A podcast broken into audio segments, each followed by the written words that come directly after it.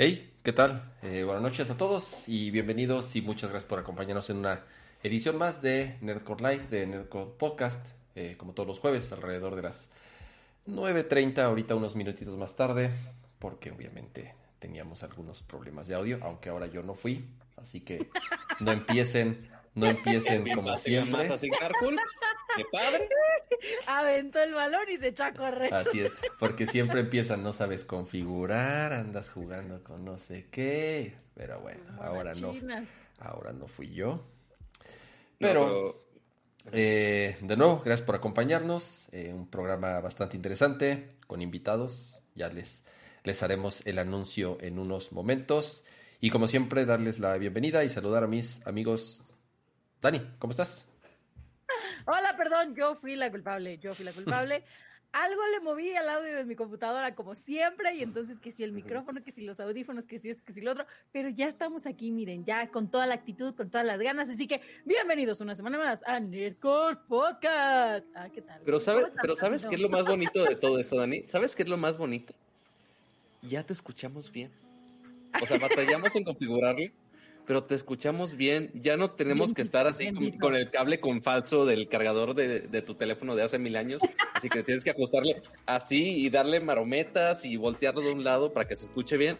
No, ya te escuchamos bien y bonito y funciona. Sí, sí, y la verdad es que, híjole, pues me lo voy a guardar para el siguiente programa, pero, pero estoy muy emocionada. Tengo lagrimitas de felicidad con esto, ¿eh? Ciertamente.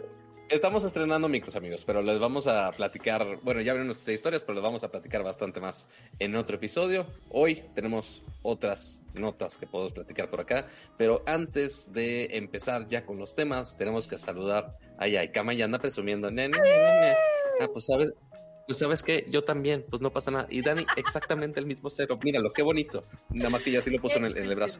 Este, pero, este, antes de seguir con los temas, tenemos que saludar Ah, aparte de eventualmente a nuestros invitados que van a estar aquí en Toma, también a nuestras invitadas e invitados en la audiencia. Muchas gracias a todos por estar aquí en otro jueves más acompañándonos eh, en una noche de seguramente de gritos, como le dicen algunos, este, noche de chisme tecnológico, chisme de memes a lo tonto, que por supuesto, obviamente al final del show, si tienen memes, si están haciendo memes, los vamos a ver al final. Así que no sé cuál sea el meme que esté de moda el día de hoy. Este, ya uno no sabe, ya uno ya está muy viejito, no, es, que yo tenga un programa de, memes. Es el de la maestra de aerobics, pero ahorita lo vemos. Ah, claro, es muy cierto, muy cierto. Sí, sí. Entonces, yo estoy completamente perdido con eso. No tengo idea a qué se ah, refiere. a, rato nos explicará Dani, pero eh, recuerden que si van a publicar algo del podcast, póngalo con el hashtag de Nerdcore Life y lo vamos a checar al final del show para ver sus bonitas aportaciones y a ver qué tan creativos son y a ver qué tanto nos mentan la madre, básicamente. Oigan, y también, ya ven que la vez pasada estuvimos cambiando eh, Sings por superchats, pues para que no estemos distrayendo cuando estamos a mitad de la nota y esté aquí yo y así, vamos a hacer diferentes pausitas, ahora sí que entre nota y nota o sección y sección, así de momento de superchats y entonces ya mandan sus superchats, les damos su sync y así ya nos seguimos, ¿no? Para que... Digo, pueden mandar los superchats siempre, pero eso pero vamos a, sí, o sea, no los, no los vamos a negar. Pero los, los syncs los voy a ir apuntando para este momento de descanso. Y para arrancar, nada más quiero felicitar, es el cumpleaños de José Escalante. Muchas felicidades, José Escalante. Espero hayas comido mucho, mucho, mucho pastel y pues te hayan festejado a la distancia o cerca o como quieras, pero también espero que te hayas quedado en casa, ¿eh? Un abrazo y un beso de parte de todo el equipo. Felicidades. Oigan, pues bueno, vamos a, arrancar ya con las noticias porque eh, tenemos en algún momento que agregar a nuestros invitados para no hacerlos esperar.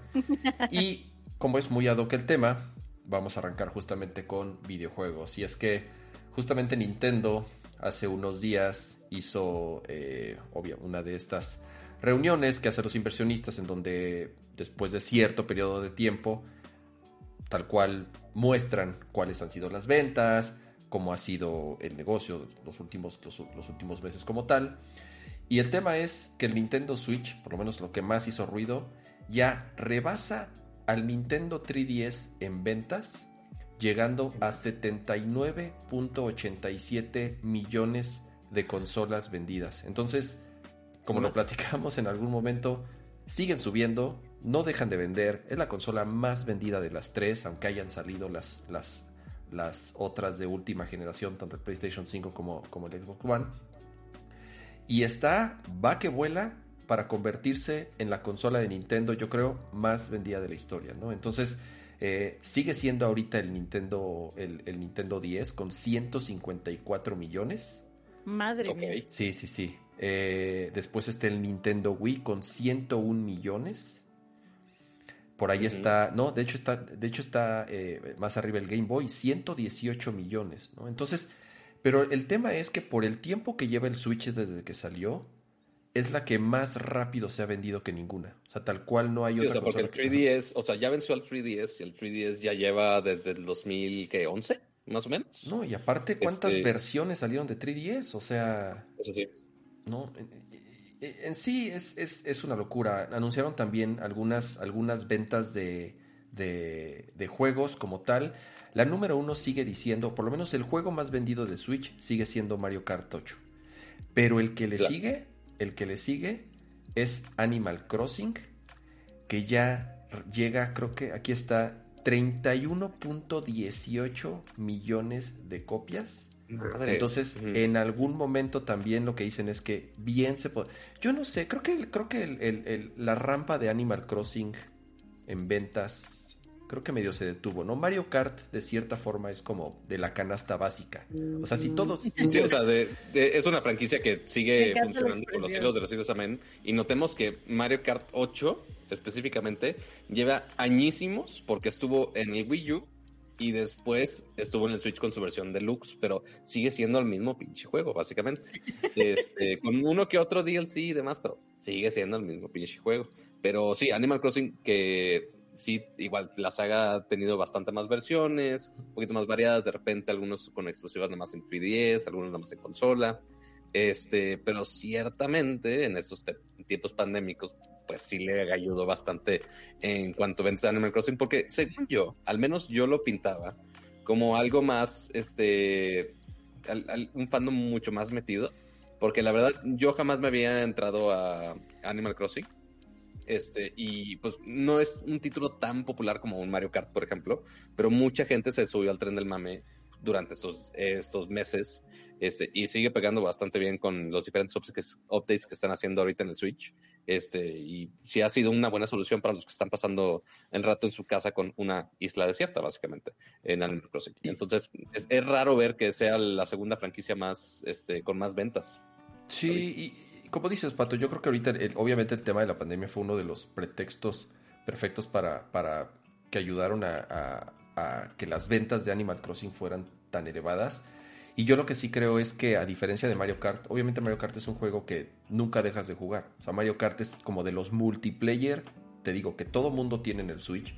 Que si alguien llega a tu casa, es, es, es como, como les digo, de la canasta básica, tal vez junto con Smash o incluso Mario Odyssey o Zelda, ¿no? Que todo el mundo tiene Zelda. Y, o Mario Party. Exactamente. Y si alguien compra un Switch nuevo, es muy común que vuelva, o sea, que compre Mario Kart. es un juego que nunca se va a dejar de vender. Y en cambio Animal Crossing no estoy tan seguro. Eh, o sea, sí han seguido sacando updates y sí han sacado como nuevas actualizaciones con nuevos mueblecitos y cositas pero o por lo menos de temporada, no supongo que cuando venga eh, en algún momento, puta, no sé qué, fecha viene así como importante, no sé si Viene San Valentín, camán. Por, por, más que seas así súper amargado de la vida, San Valentín seguro está ahorita repleto de animales. En que, ¿Ah? ¿Se nos perdió? Dani se nos perdió. Se fue. Dijo, no, no voy a hablar del amor. No, no es lo mío. Estoy bien. Ok, ahorita que nos escriba a ver qué onda con la, con la toma de Dani. Eh, entonces, como te decía, creo yo que sí, independientemente de los updates que vayan sacando por temporalidad, no es un juego que, que la gente no lo sé, como tal, tal vez yo creo que en un año. No es lo primero que piensas, y aparte, pensando también, eh, parte los papás que se lo compran a sus hijos o algo así, no es un juego que piensas de, ah, le voy a comprar Animal Crossing seguramente se van más por la segura con un justo Mario Party, el, nuevo eh, el nuevo Mario que salió con Bowser Fury y demás. Yo creo que va más por ese lado. Este, entonces sí está raro verlo. Este, o sea, Mario Kart es como el Wii Sports ahora, aunque no esté exactamente incluido con la consola, es como el Wii Sports de esta generación. Este, y ya después Yo, yo hubiera pensado que hubiera sido más un, un Mario platformer y no Animal Crossing, pero... Sí, pues, mira, eh, como tal en estos últimos nueve meses, que fue lo que abarcó esta, esta, esta, este anuncio, los juegos más vendidos también estuvo, por ejemplo, Super Mario, el 3D All Stars, 8.3 millones, Paper Mario, 3 millones, Pikmin 3, 1.9. Para, puro, para puros, este, para puros, ¿cómo se llaman? ROMs. Ándale. ah, pero Ay, Paper Mario fue lo máximo. Ahorita que entró Dani de nuevo, tengo que, ahí está, ya, ya no te escuchas, ya no te escuchas doble. Eh, lo siento, ya. un percance con el modem. Tú sí compraste, tú sí compraste, tú sí compraste eh, el, Animal Crossing, Dani, o no, no, o no. No va. Han sido los 1.200 pesos peor gastados de toda mi vida. No, bueno. Y mira que he tenido malos gastos. Bueno, por lo menos oh, pagaste 1200 y no el precio completo como de 1700 pesos, que es lo que ya cuestan ahorita los, los, los juegos de, de, Switch. Pero sí. Un super, el super de la semana. Entonces, justamente estos números y complementando lo que hablamos eh, hace uno o dos programas, pues Nintendo no tiene prisa de sacar el famoso rumorado Switch Pro. O sea, mientras este se siga vendiendo y la gente se lo siga arrebatando en las tiendas, pues no hay prisa. Bien podrían atrasarlo uno, un año, no creo que tampoco tanto más, pero así como que digas, puta, qué, qué lento van nuestras ventas, necesitamos sacar una consola nueva, pues no. Ahorita con las puras ediciones especiales de Mario y de Monster Hunter creo que será suficiente, ¿no? Sí, o sea, sacando las, las versiones remasterizadas, o ni siquiera remasterizadas, nada más de, ah, oye, ahora lo puedes jugar en el Switch, ya con eso generas más ventas, siguen peleándose por las consolas, e inclusive se están agotando todavía en algunos lugares y suben de precio. Entonces, Nintendo, pues, siguen sus laureles de, ah, pues me puedo esperar un rato a sacar una revisión de la generación de consolas, porque ciertamente no les surge, y más considerando que las consolas de nueva generación, este, a esto hablando de Xbox y PlayStation, están batallando muchísimo en su stock. Este, siempre están agotados en todos lados. me encanta ver los, eh, los anuncios en, Estados Unidos, las notas. La super gran noticia de va a haber Play 5 en, en Walmart mañana. Es como de, ah, ok, e, esa, es la gran nota que hay. Ajá, pero pues sí, entonces Nintendo no tiene ninguna prisa, por más que nosotros ya queramos una consola que sea un poquitito más poderosa, que al menos se aguante el 1080 bien y demás, entre los demás rumores pero pues seguramente vamos a tener que esperar, no creo que este año, este, por más que yo le dije a mucha gente de, no, espérate, va a salir el Pro este año. Y pues, ¿Qué tal les dijiste? Sí, o sea, porque sí había muchos rumores. Sí había muchos rumores. rumores. Pero también ya habíamos platicado que igual por cómo iban las cosas, o sea, eh, como un, poco pronosticando la actividad de Nintendo como iba del año pasado al de ahorita, todavía, se iban a tardar un poquito más, porque si no lo hubieran lanzado con la misma oleada de las consolas de nueva generación. Entonces, como dice Kama, yo creo que no le surge para nada, creo que le están sacando todo el jugo posible al actual, pero eh, también creo que esto les conviene, o sea, este colchoncito que se hicieron ahora durante la cuarentena, creo que les conviene también para ya sacar títulos que puedan estar bien hechos y bien optimizados para la nueva consola. O sea, no que pase como a lo mejor con con las que tenemos ahorita, ¿no? Que es como, ¿cuál juego está optimizado? No, pues el demo, este del robot, que está bien chido, ¿no? O sea, ah, qué padre. Hay, dos juegos optimizados para la nueva generación. Qué padre. Sí, que no les pase un cyberbug, ¿no? Por ejemplo. Entonces, creo que este colchoncito de tiempo les conviene para que puedan sacar la consola junto con títulos que ya estén hechos para, pues, para esta nueva tecnología que ellos quieren proponer. Así es. Entonces, mira, aquí está la, la, la grafiquita que, de los que le comentaba hace rato. Mario Kart 8 Deluxe, 33.4 millones de copias, es una bestialidad. Después Animal Crossing New Horizon con 31.18. Eh, está bastante cerca, eh. Híjole, ya me entró la duda de que si lo puede o no rebasar en cualquier momento. Smash Bros. Ultimate, 22 millones. Zelda, 21 millones. Pokémon, 20 millones. Es el Pokémon más vendido, a pesar de todas las de todas las críticas que recibió de que, de que estaba medio fodongo el, juego.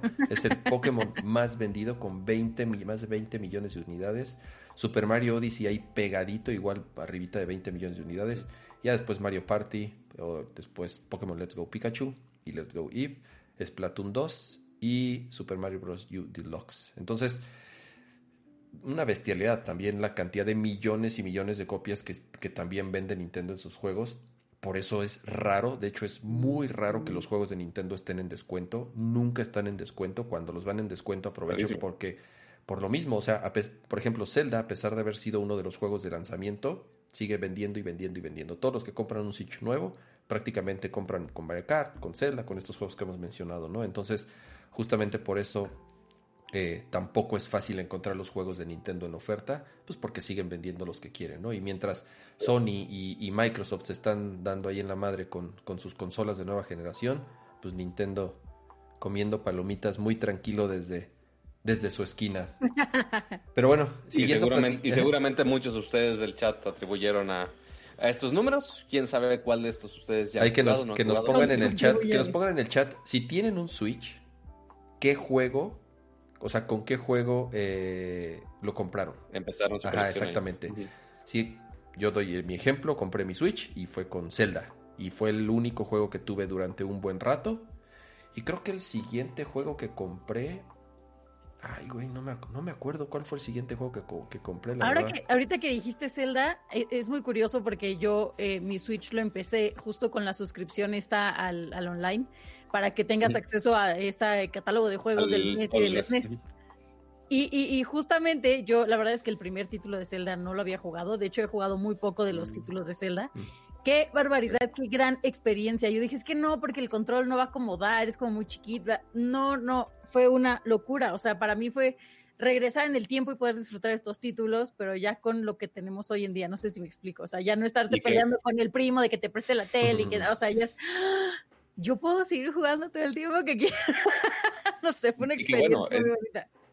Y que bueno, llegaste al Switch ahí cuando ya estaba en servicio en línea, porque el primer año no existía semejante madre. Este, entonces era de cartuchitos normal y ya te fregaste básicamente. No, la verdad es que para mí ese, ese servicio de, de los juegos retro fue un, un, gran selling point. O sea, para mí eso fue lo que me convenció a decir, está bien, tal vez sí quiero un Switch. O sea, tal vez sí me lo tengo que comprar etcétera, ¿no? Y ah, pero después quería streamear y, ah, no, la versión chiquita no se puede. Ay, bueno, es que este me lo mandaron, entonces tampoco me puedo poner con Sansón las patadas, ¿no? Pero pues ya me compré el, el, el, el, que sí se puede conectar y no, soy, o sea, soy comunidad chiquita con esa consola. La verdad es que está muy cañón. O sea, es, es, un, es una experiencia que ninguna otra consola creo que me había dado. Está, está, está, interesante en el chat. Mira, si quieres, en lo que, en lo que eh, Dani hace los syncs de los que escribieron ahorita. Hay un, par entraron ahorita y, leyendo justamente con qué lo compraron. Zelda creo que es el número uno. Eh, por ahí más o menos Mario Kart es otro, Smash, eh, Splatoon. Creo que Splatoon fue el segundo juego que compré. Y Splatoon creo que es... No estoy seguro si es lo que más he jugado en Switch. Creo que es lo que más he jugado. Sí, yo, yo jugué Splatoon cuando salió. No, manches, Pato, es buenísimo. Yo la verdad no jugué el 1 eh, y el 2 a mí me encantó. Y yo sigo esperando un 3, espero salga en esta generación. Eh, pero sí, creo que es Platoon es de lo que más he jugado, de lo que más he jugado en, Switch. Pokémon mencionan, eh, digo bastante variado, pero, pero realmente no se sale de estos, de estos que, que, les, que les comenté ahorita. Mira, lo, bueno es que ahorita en este momento no estoy pensando en comprar más juegos. No le quiero dar más dinero a la máquina de imprimir dinero de Nintendo. Este, quizá, quizá Bowser's Fury, quizá, quizá le dé, quizá, pero ya, ya suficiente comprar juegos de Nintendo ¿sabes? hasta que no es, acabe. Es, otro que yo no jugué. El, el, Mario Gatito, yo no lo jugué en este. En, Wii U, no, pues nadie. Exacto, nadie. Ajá, exacto, nadie. Pues ¿quién, va a jugar semejante consola? Entonces, creo que los, todos los que nos brincamos el Wii U, estamos como agradecidos de que sigan haciendo esos, esos, exacto, esos refritos del Wii, del Wii U que nadie jugó, y por lo menos este trae ahí un este unos niveles o un, o un jueguito adicional que es el de, el de el de Bowser's Fury. Oigan, pero siguiendo platicando de Nintendo, ¿qué onda, Dani? ¿Ya abrieron por fin la feria del Mario? Así es. Bueno, no. O sea, sí, pero no. la feria del reino champiñón. o sea, se suponía que ya Super Nintendo World se tendría que abrir en esta fecha, ¿no? Bueno, en esta semana tuvo que haber abierto ya al público en general, pero pues como saben, por cuestiones del el coronavirus, ¿verdad? Y la cuarentena y demás, pues no se logró esa fecha y ahorita pospusieron, pospusieron, sí está bien dicho, sí, atrasaron la fecha hasta pues quién sabe cuándo, ¿no? Tiempo indefinido hasta que esto se regule. Pero en compensación invitaron a diferentes medios de alrededor del mundo pues para que fueran a cubrir como esta preapertura, no sé si se le puede decir así, como, pues sí, como que así como cuando rentaban Six Flags en las escuelas, así les abrieron. Algo así, pero muchísimo más exclusivo. No, sí, estuvo, estuvo cañón. Y entonces lo, lo interesante aquí fue eh, como esta cobertura que hicieron los diferentes medios, porque obviamente hay cosas para aventar para arriba. O sea, lo que nosotros alcanzamos a ver, ¿se acuerdan de esa toma cenital así del Maps? Que decíamos, está bien chiquito, se ve bien chafa, ¿no? ya que ves los videos de los recorridos, te vuela la cabeza. Digo, hay, hay, este, hay un canal de YouTube que se llama mm, Universal Parks Today o algo así, este, que muestra como tiene 21 videos. ¿Para qué les, o sea, hizo 21 videos del parque, bueno, de la zona especial del parque, recordemos que es una zona dentro de, Universal, pero eh, hay de todo, ¿no? O sea, te encuentras desde las atracciones como más llamativas, que es Yoshi's Adventure, donde es pues como una montañita rusa, ¿no? Como si fuera un ratón loco, sin las vueltas, sin las vueltas, pero te subes a un Yoshi, o sea, okay. subes a un Yoshi. Este también al, menos, al, final, al final de, espérate, entonces al final del recorrido tiras a tu Yoshi como ese mítico salto de Mario que matas a tu Yoshi y ya. Te, expulsan de la es muy trágico. y sales voltando. este también. Así de, adiós, papá. No, no es cierto, no es cierto. No, pero está súper lindo. Eh, también está, por ejemplo, el, el Koopas Challenge, que es como este de Mario Kart. Entonces, está muy curioso porque tienes eh, unos pues como tus lentes. Ya saben que ahora ya todo es muy digital, ¿no? O sea, ya todas las atracciones. ¿Se acuerdan cuando antes ibas a Universal y todo eran así como maquetas y te aventaban agua y salía fuego y viento y podías sentirlo así como te ibas a morir porque era muy peligroso? Pues eso ya no existe. Ahora ya todas las atracciones son muy digitales, ¿no? Entonces te ponen unos lentecitos que obviamente traen tu gorrita de Mario, así de tu personaje favorito, y eh, tienes a tu ¿Cómo se llama el personaje de, de Wii que te hacías, Tumi? El, el, sí, sí, sí, exacto. Tienes a Tumi ahí en pantalla y entonces vas ahí como controlando y disparando y haciendo y volteando. Y, entonces es una locura de juego que, que pues mezcla tanto lo físico como lo, como lo digital. Eh, también para, para los niños hay uno muy curioso que a mí me llamó la atención. Eh, se llama, es el Bowser's Junior Shadow Showdown, que es como un minijuego. Entonces, Digo, no sé si les tocaron estas activaciones en el súper, ¿no? Donde con tu sombra cachabas cosas. Dani, voy, a hacer una pausa. Nada más. Vi, la cara de cama así juzgando 100% la gorrita de Mario de ¿qué pedo? Está horrible. No, es que, ¿sabes por qué está confundiendo? Este, que uno le recomiendo que ya después del podcast chequen esos canales de YouTube que graban esos recorridos porque los grabaron súper a detalle y si puedes saber cómo, cómo funciona. Muy cañón. Este, especialmente el que obviamente había mucho interés era este de Mario Kart, el Koopas Challenge. Este, que lo curioso es que, ¿no? Ah, por, por, ahora es el como insignia, porque los demás pues es un paseíto y ya, pero no había en sí un, un elemento de videojuego en sí. Pero con este que ya tienes realidad aumentado, pues sí es lo más cercano por ahora. Este, lo curioso es que ahorita seguramente vio Kama la gorrita y es como de, güey, ¿en qué momento te proyectan los fregados hologramas, sellar y demás cosas? Y no, de, hecho, les dan la gorrita a todos. Es que lo curioso aquí es que les dan la gorrita, te la ajustas todo, pero después te pasan las pantallas. Ya cuando te vas a subir al carrito, ya te ponen la pantalla, o sea, ya tienes tu gorra puesta y la pantalla se monta sobre ese visor que tienes encima y ahí ya se ajusta toda tu experiencia. Entonces está, está muy curioso. Yo pensé que iba a ser algo más de carrera así, más este... Más intrépido. Pero no, así ves ese recorrido así, todo lento, así. Literal, esta es la velocidad, así que se ve. Tiene que ser family friendly. O sea, recordemos que por más que a nosotros nos encantaría tener a lo mejor una atracción eh, toda, y, pues sí, como dices, intrépida, ¿no? Es, es una zona de, del parque completamente family friendly, es muy segura, es muy, este, pues sí, muy relajada, como como el ambiente de Nintendo. Entonces, aquí lo que está padre es, creo que, eh, bueno, a mí lo que más me llamó la atención, ya ven que cuando pues, en las filas te ponen decoraciones o te ponen personajes o te ponen animaciones o música o cosas así, hay muchas cosas interesantes, o sea, en las filas de las atracciones en sí hay libros como con memorabilia, hay figuras coleccionables, eh, puedes ir obviamente conociendo a tus personajes favoritos, eso nunca falta. Eh, está la cafetería con sus platillos especiales, con diferentes nombres característicos de la franquicia. Y también creo que una de las cosas que, dije... Ya hay reviews de la comida. Sí, sí, está increíble. Pero, ¿viste toda la mercancía que tienen? O sea, todo el merch. Claro. Yo creo, que... yo creo que hay gente que va a pagar el pase del, del parque solo para ir directo a la tienda del merch y ya hice la fregada. Es una locura, es una locura. Yo la verdad vi, estuve viendo los, los, los videos de las atracciones y eso. El nivel de detalle es ridículo. O sea, todo está extraordinariamente bien cuidado para todo. O sea, se ve que para donde voltees, babeas de, de todo lo que te encuentras, de, de, de todo lo que puedes ir descubriendo.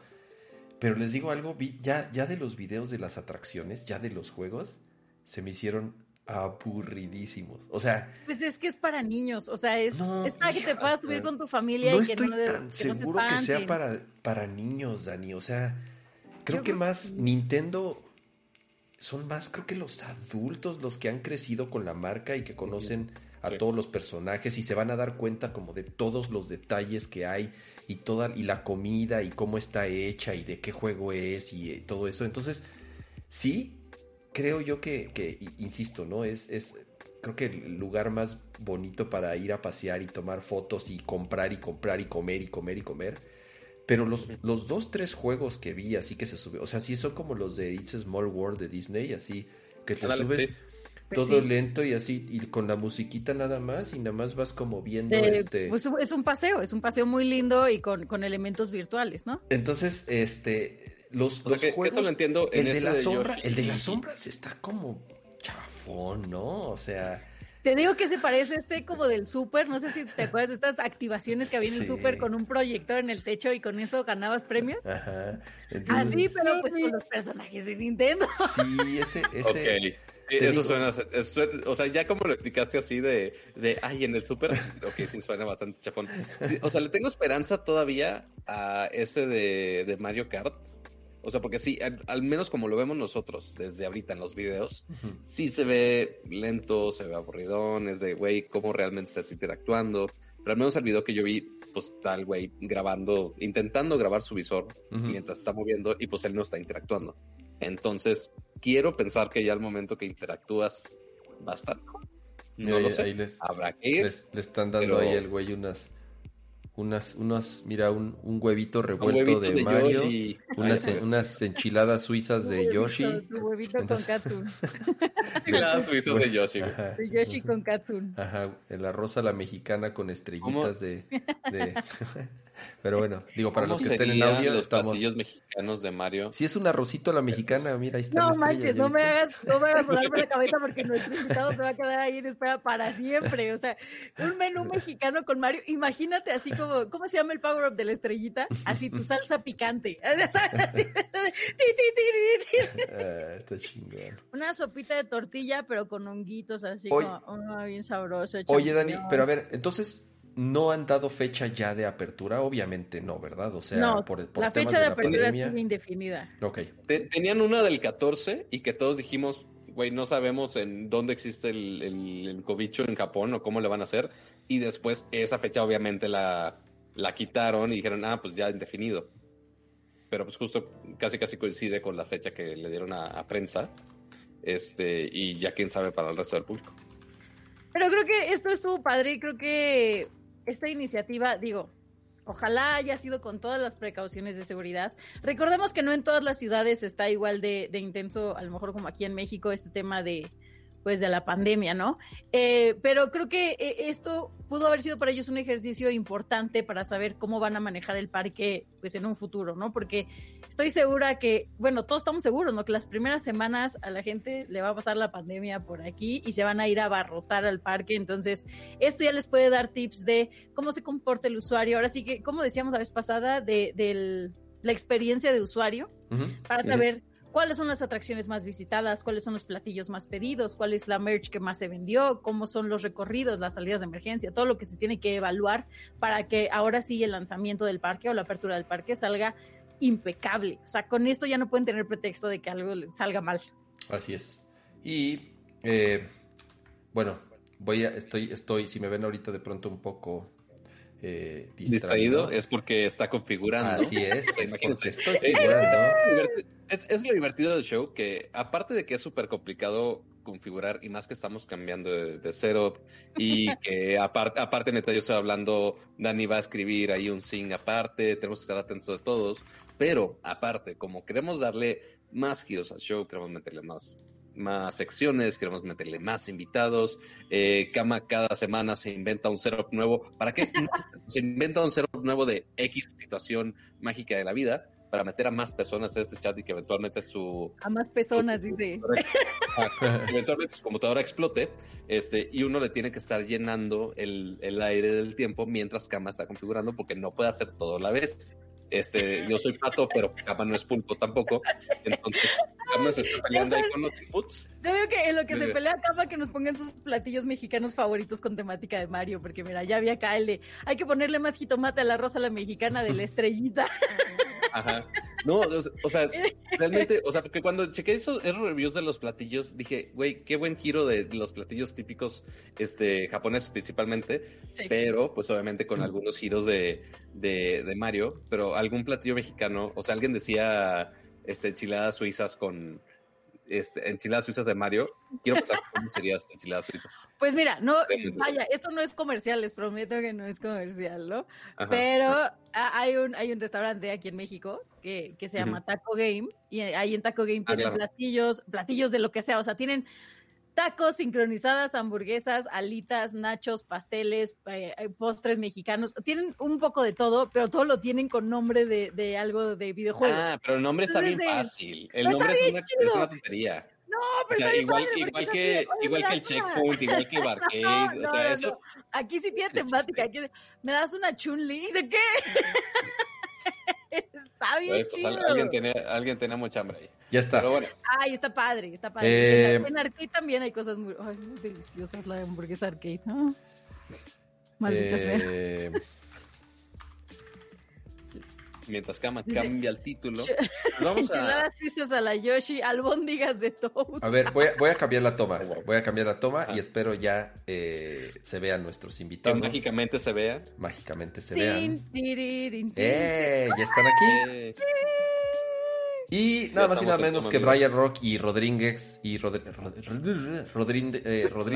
de eh, Bombi Band. Eh, como saben, Bombi Band es esta eh, banda mexicana de jazz, podríamos decir, de pop de pronto, ¿no? dependiendo de, qué es lo que estén tocando.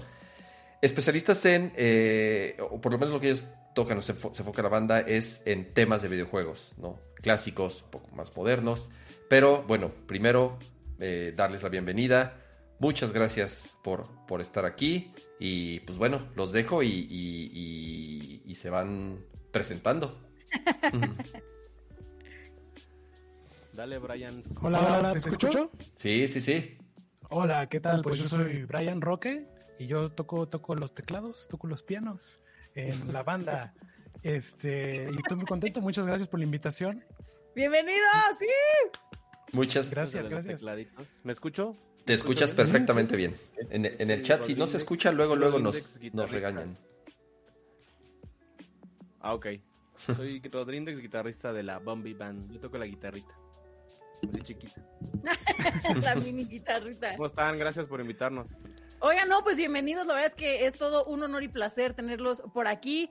Eh, estábamos hablando de, pues tener un invitado relacionado justo con este tema de los videojuegos que ahorita pues con lo de Super Nintendo World está ahora sí que creciendo como espuma, ¿no? Todo el mundo está hablando de ello. Y ustedes casualmente también tienen una noticia que contarnos, pero ¿por qué no primero nos cuentan quiénes son, cuánto tiempo llevan tocando, cuántos integrantes hay en la banda? Rífate, Brian, rífate. Bueno, somos eh, cuatro en la banda. Antes éramos cinco al principio y después acabamos siendo un cuarteto que llevamos ya como seis años o siete años, ya un montón de tiempo. Ya es bastante. la pandemia también nos comió un año. Entonces es más de lo que pienso. Eh. Pues sí, ya tenemos un rato eh, ahí eh, tocando juntos y ya tenemos este por ahí un par de discos y ya muchas tocadas y eh, muy emocionante, una, una, una cosa muy chistosa la banda, ¿no? Porque pues es puro instrumental y pura música de videojuegos, ¿no? Entonces está muy chido, muy interesante. O sea, adaptan temas de videojuegos a música Sí. instrumental.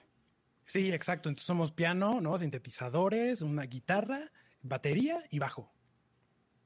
Ah, Y sobre todo Bueno. hacemos un poquito más este música, pues como de Play 1, ¿no? De, de Super Nintendo, de Nintendo 64. Sí, como más sea, clásico. pues. clásicos de los clásicos acá muy Ujú. antiguitos. Sí, Tienen sí. una versión de la de Tetris que qué bárbaros. Para bailar, para bailar. Para bailar, a lo Tetris ruso. para bailar. Ok, eso está interesante. Oye, Brian y, y Rodríguez, ¿cómo, cómo, ¿cómo surge la idea? ¿Cómo se conocen? De pronto dicen, oye, eh, supongo comparten obviamente eh, eh, el gusto por los videojuegos y es algo que si quieren al final podemos platicar un poco de eso, pero en, en general, ¿cómo surge la banda? Eh, ¿De quién es la idea? Y, y de cierta forma, ¿cómo empiezan a organizarse ya para tal cual empezar a tocar juntos y pues, ya después empezar a grabar, ¿no? Y todo eso. A ver, ahora te toca a ti. ¿Cómo se avientan la pelota? Pues, Ahora tú. ahora tú. remonto ya a unos ayeres, ¿no? Nos echamos la bolita, ¿no? Cada quien cambia la historia, ¿no? Pues sí, estábamos eh, eh, Fantomas y, y Vito, que son los otros, el bataco y el bajo. Ok. Este, conmigo hemos estado tocando desde chavitos, ¿no? Nuestra banda de rock y todo el rollo. Y en un parón así de como que no sabíamos para dónde jalar, decidimos empezar como a explorar otras músicas. Empezamos a tocar algo de estándares de jazz ahí medio mal tocados. Y ahí en los ensayos, este, a mi carnal, a, Vito, que es el bataco, Vito Moretti, se le ocurre, ¿por qué no empezamos así como a tocar ronda como eh, música de caricaturas o de series, ¿no? Y igual de videojuegos también, y no, así como sin pensarlo mucho, ¿no? Entonces ya como a los dos ensayos yo llegué con esta rolita de Mario Kart, la de Koopa Beach, Ok, ok. ya la había grabado yo en un programita, y les dije, vamos a tocar esta. Ya nos latió y quedó, ¿no? Pero justo como en esos, eh, en, en ese enter conocimos a- al quinto Bombi, que ya no está con nosotros, ya se salió, pero era otro guitarrista que se llama Luis Alcácer, y este, y a su vez es súper compa de acá del, del señor Bryans, del Se me Se congeló. pero compitas, ¿no? Es que está hablando del caído, está hablando del caído, entonces. Pues acá, este, pues eran como medio conocidos acá por el barrio, de que eran unos musicazos, acá se llamaban, tenían una banda que se llamaba Los No Somos Rusos, ellos dos juntos, ¿no? Ok. Ok. A su vez nosotros la otra, y entonces ya coincidimos, después invitamos a, empezamos a tocar con Luis, ¿no? Y a, a él, Oh, oh. Y que no, que no que No diga su nombre. El que no puede ser nombrado de la banda. No da permiso. y, y entonces pues en una de esas se jala el Brian, lo invitamos a tocar, nos va a ver tocar y lo invitamos. Y así se dio como muy natural todo y ya estaba como bien sólido el, el repertorio de videojuegos entre los estándares de jazz. Y ya dijimos, pues la neta vamos a hacer ya el concepto, está bien chido esto, todos, a todos nos gustan los videojuegos un buen. Y pues ahí está, así se dio más o menos la historia de la Bombi. El, el- el primer disco, bueno, tiene, le- le- para platicarle a las, a las personas que nos acompañan ahorita en, en- en- en el en vivo. Tienen dos discos, de hecho el segundo lo, lo- lo sacaron hace poquito, Stage 1 y Stage 2 se llaman. ¿Cómo surge Sí. eh, ya tal cual? eh, ah, mira, ahí los está mostrando este Rodríguez. Eh, ¿Cómo surge ya la idea de grabar un disco como tal? ¿Qué tan difícil es grabar un disco? ¿Cómo les ha, cómo les ha funcionado? Y si quieres empezamos con, con el primer disco. ¿Cómo, cómo, fue esa experiencia de grabar el primer disco?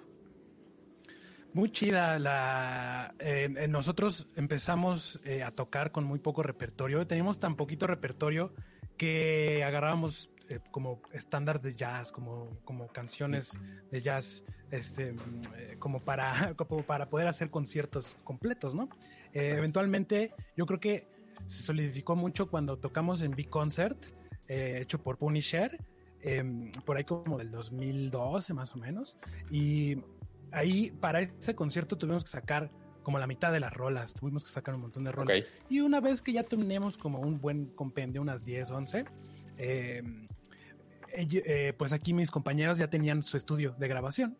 Y eso fue una gran, gran, gran ventaja porque nos permitió como darnos nuestro tiempo, ¿no? Y realmente como hacerle una toma tras otra, este, desechar como todo lo que no nos gustaba, volver a grabar. Y, tuvimos un, como, fue muy ameno, ¿no? Porque al final del día, pues somos amigos y estuvimos en el estudio eh, como pensando en la música, pensando en el disco, pensando en las rolas, este, y, creo que creo que como quedó muy bien, ¿no? Como, y, ajá, exacto, hacíamos como tomas de solos y era como, no, no, no, esto es basura. y Ah. este, podíamos como, como, no, regrábalo, ¿no? Este, O sea, porque- y sí es muy... eh. Porque ahí también es difícil, bueno, quiero pensar, entre todos los enemil clásicos que hay de videojuegos, a, a mí lo que se me hace difícil pensar es, ok, ¿cuál realmente es la es una buena elección para qué canción tocar después? O sea, porque uno, que puedan hacerle como buen homenaje o que le puedan dar su estilo, porque tampoco es nada más hacer Claro. eh, el, ah, sí, deja copio los midis y lo pongo otra vez así y ya, tampoco es el chiste, ¿no? Este, bueno, quiero pensar. Este, ya quisiera que la música fuera tan fácil, amiguitos, pero este, uno, este, eh, entonces, ¿cómo ustedes eh, eligen una canción o qué juego dicen, oye, sí vale la pena, o si algún juego es muy viejito, dices, no, este ya no, o, o Oye, se oye. pelean si de algún juego, de alguna discriminación por canción? edad, ¿eh? ¿Quién sabe? O sea, porque Pues, quizá algunos dicen, ah, los juegos retro son de X consola para abajo, o algunos dicen de X consola para arriba. Depende de lo que vivieron. No las Pero, mencionemos ahorita. No, no, no mencionaremos edades, este, para no balconear a nadie. Este, no, no vamos a decir nadie del tercer piso. Este, y bueno, de cama tampoco. Este, pero ya, ya estoy tirando Sí, pato, tercer Pero piso. bueno, Bueno, pero ¿cómo, ¿cómo eligen las canciones? ajá, ¿cómo elige qué juegos? Pues hacemos una. Hacemos así un montón de papelitos y como mil y una, una tómbola. no, Sí, pues mira, escríbete todas, todas las que te reconozcas los- y luego sacamos una. tres días cada quien con una consola. La voy a tocar, si la reconocen, la dejamos. No, este, al, al principio pues fue mucho como así, un poco al azar, pero ya cuando estábamos eh, armando el disco, decidimos como traer una mezcla entre lo que nos gustaba a cada uno y que sí fuera pues popular, ¿no? O sea, como no, no cosas tan clavadas, ¿no? Ok. Este, pero conforme va avanzando, digamos, la, cronología, la historia de la banda, pues sí se pone más complicado porque ya empezamos a sacar más cosas. Digo, todavía no tenemos tantas rolas, ¿no? Son que serán como 26, Pero, se va a ir poniendo Pues bien complicado, repertorio. cuando, Yo yo Brian ya tenga cuando Brian tenga 50 años ya va a ser difícil.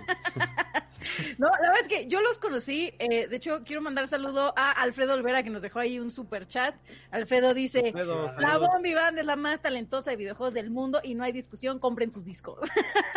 Vayan al arcade, vayan al arcade. Yo justamente los conocí ahí en Arcade Bar. Ah, no, no la vayan. primera vez que los escuché fue así de. No le vaya, ahorita no, después. Ahorita no, quédense en casa. En Monterrey, do- ah, no, ya no es, ya lo cambiaron, va, sí, ya, ya están en Ya, Culiacán. ya, ya se movió. Ajá, ya se mudaron, sí, sí, sí. Ah, eso no sabía.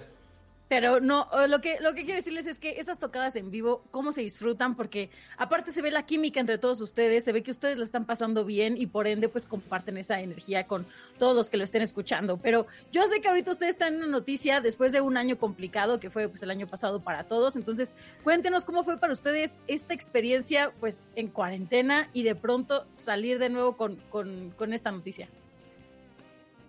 Rífate, rífate, rífate. Ah, ¿del segundo disco? Sí, sí, pues sí, pues cuéntenos. Sí, sí, sí, Así sí. de, sí. ah, ese anuncio. Ah, bueno. Ah, no, del tercero, güey. El cuarto. Diles del cuarto.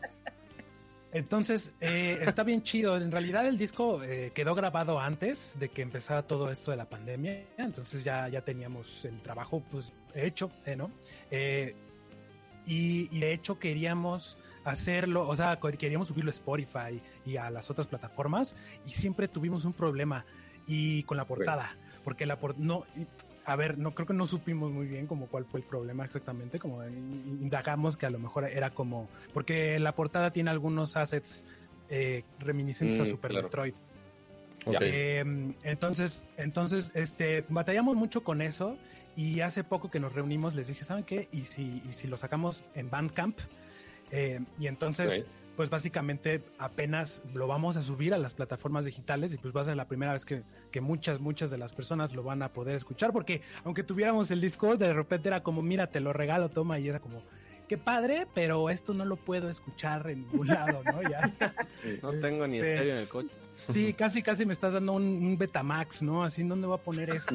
Este, entonces, eh, creo que eh, sí, eh, al, al final del día, pues va a ser como... Formato en- en- en- obsoleto. Yo, yo tengo el mío, yo tengo el mío por mi compra de, de loadware, de las O playeras. sea, pero, ajá, pero eh, entonces tienen la- pelea con las plataformas por la portada del disco, no tanto Pues por la- el contenido de la música.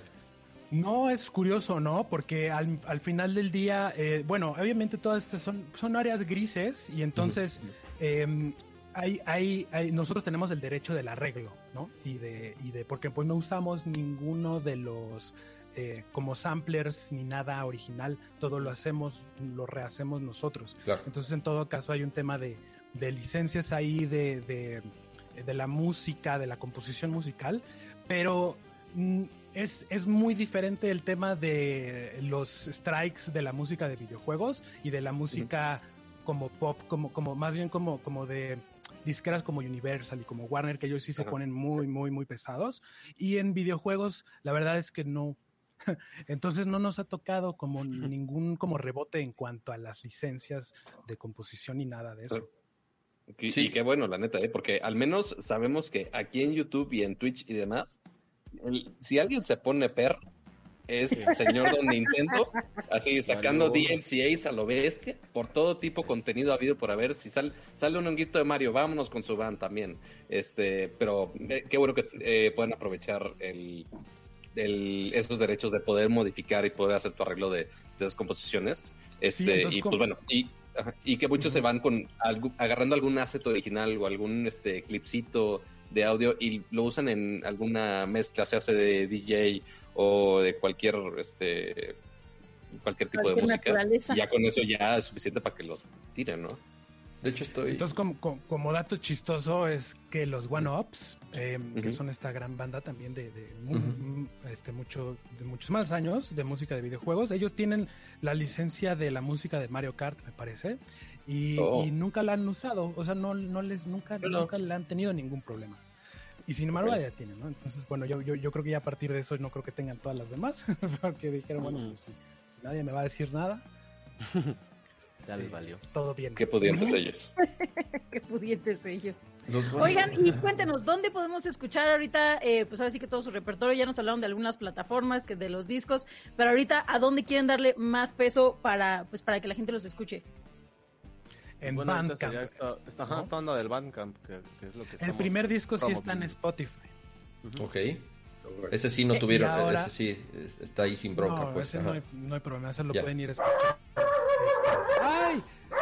Eh, se me alteraron aquí. Este, Ese, ese es que le emociona Spotify, ya mucho te el cayó disco, le gusta Spotify. mucho, dijo, "Ay, Hasta Mafufa corrió del cuarto, así que... Perdón. Eh, No, sí, no. entonces ahora pueden ir a bombivand.bandcamp.com Ok. y ahí lo pueden escuchar también el primero y el segundo disco. Y, y ya nada más como si les gusta y si quieren apoyar, estaría muy padre que lo compraran el día de mañana, porque eh, Bandcamp da esta bonita como día, que es eh, algunos viernes, da la- el 100% Ok. de la remuneración a los artistas. Ah, súper bien. Entonces está padre que, que- que se esperan a mañana si les gusta y quieren apoyar y lo compren el día de mañana. Está súper bien para nosotros. Todos, todos Entonces, los, Y si Pueden- no, lo pueden escuchar gratis ahí.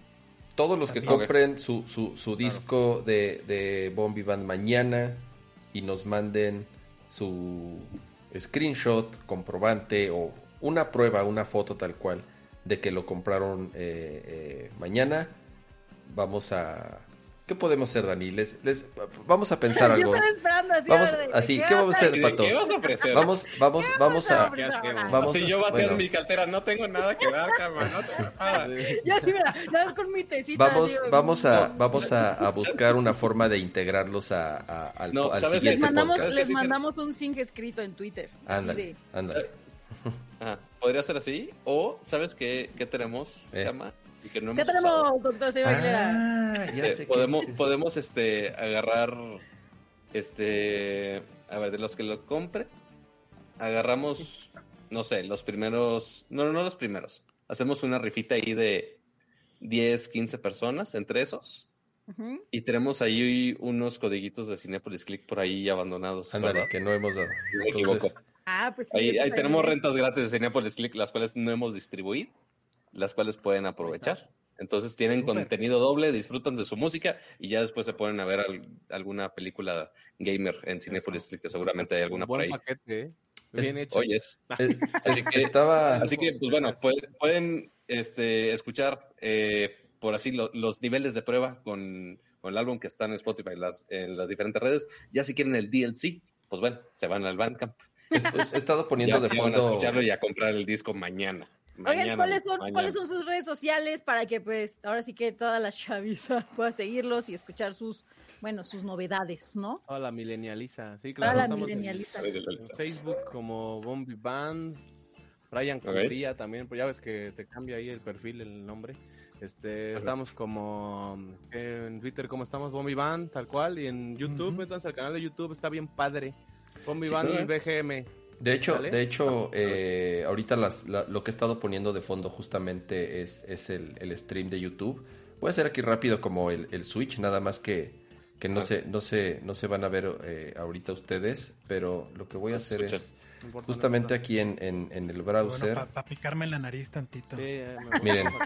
Ahí, ahí tienen en, en el canal Uno de aprovecha YouTube. esos cambios de toma, güey. Ahí tienen en el Gracias. canal de YouTube este unos unos eh, videos que han estado grabando por lo que veo, sí, por las fechas también veo durante la durante la pandemia, porque obviamente se ve que Mm. cada quien está ahí en, Todo remoto. en, en su Cada casita uno grabando su pista. todo remoto, así es, grabando su, su, su pista. Entonces, entren, pandémicos. En- entren ahí al, al- al canal de YouTube de, de, de Bombi Band, se llama Bombi Band BGM, y ahí tienen un montón de videos, obviamente unos previos, antes prepandemia, y tienen varios que han subido. eh, quiero pensar que la gran mayoría de estos son ya del segundo disco, ¿verdad? Eh, los que ya grabaron desde sus casas. O- Sí. ah, ok. Y, y- sí, creo que sí, eran puros del segundo disco. Y algunas todo. que no se han grabado también incluso, que están como ahí en el tintero, ¿no? Para, para disco. Ya ni esa el tintero, frase de que en el tintero. En el tintero, sí. Están en YouTube. Los Son entendías así de. ¿qué es un tintero? Sí, muy relatable. Oigan, a ver, yo, yo, yo tengo do- dos preguntitas rápidas. Eh, Me voy a actualizar, ¿eh? Eh, eh, siguiendo con el, el tema de los videojuegos. ¿Qué, está, ¿Qué están jugando ahorita? ¿Qué estás jugando, Brian? Además de juegos de rol, que igual ahorita también nos haces ese comercial, pero ¿qué estás jugando? Dice el juego Sí. de la vida. Eh, Es un este, juguetón, es un jugón. eh, pues ahorita tengo mi Switch, acabo de, de- de jugar Overcooked 2. Ok, eh, ok. Muchas cosas, ¿no? Entonces juego bastante. Este, y acabo de terminar Ghost of Tsushima. Híjole, me encantó. Me Este, más allá de eso, alguna otra, pues Final Fantasy VII Remake también lo acabo de jugar. sushi. Ok. Eh, muy bueno. Y ahorita, justo ahorita estoy en el, en el en DLC de Dark Souls 3. Estoy jugando Ashes of Ariandel. Ok, Y, ok. y sufriendo O sea, eh, mucho, eh, pero muy divertido. Ajá, justo te iba a decir, te gusta sufrir aparentemente. Sí, Sí, me, me gusta morir. ¿te digo algo? No me encantó ese DLC. El juego es maravilloso y ese DLC creo que se quedó cortón, ¿eh? Está como cortito, ¿no? Sí, está, está muy, muy, muy cortito. Digo, es, es un Sí. gran juego Dark Souls 3, pero, pero bueno, Sí, estoy de acuerdo. Entonces me voy a empezar el otro DLC apenas. yo creo que sí, yo creo que sí. Rodrigo, ¿tú Dice qué estás jugando? yo creo que sí, te doy mi bendición. Exacto. Perfecto. Ya con eso no me matan tanto. Vemos, vemos. ¿Tú, Rodrigo, qué estás jugando? A mí ni me gustan los videojuegos. Así. Así. A mí nada más me dicen, acuerdo, a mí compromiso. nada más me dicen, toca esto y ya.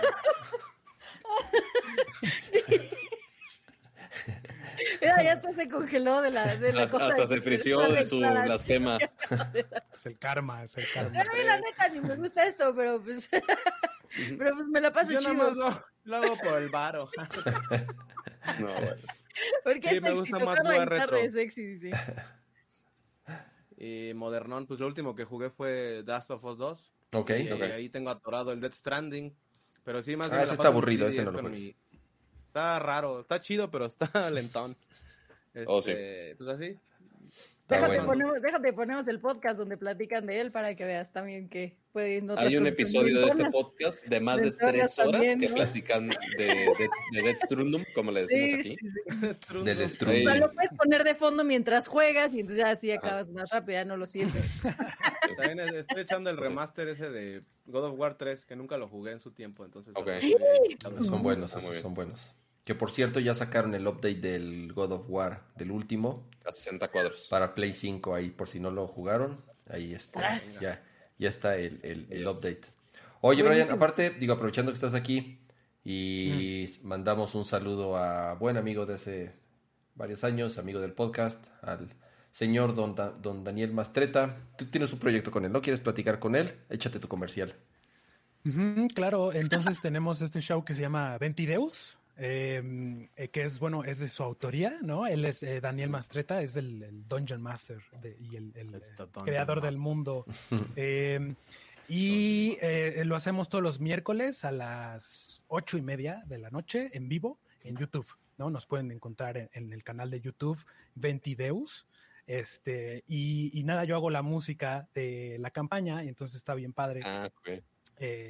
yo sí, también juego pensaban que, claro, o sea, eres uno de los personajes de la campaña, pero si pensaban que aquí en Nerdcore teníamos mucha producción con tres tomas, ahorita tenemos cinco tomas, si no me equivoco, ahorita como está el setup de Ventideos, están, que son seis personas y aparte Daniel, y aparte como el mapa y los gráficos y tanta madre, ¿no? Sí, no, bueno. es un desmadre, ¿no? Porque aparte nosotros en realidad invertimos para hacerlo presencialmente y los primeros capítulos lo fueron y luego pues pasó la pandemia y todo se volvió digital y ahí el hermano de Daniel, Diego, ya se rifó un montón de cosas.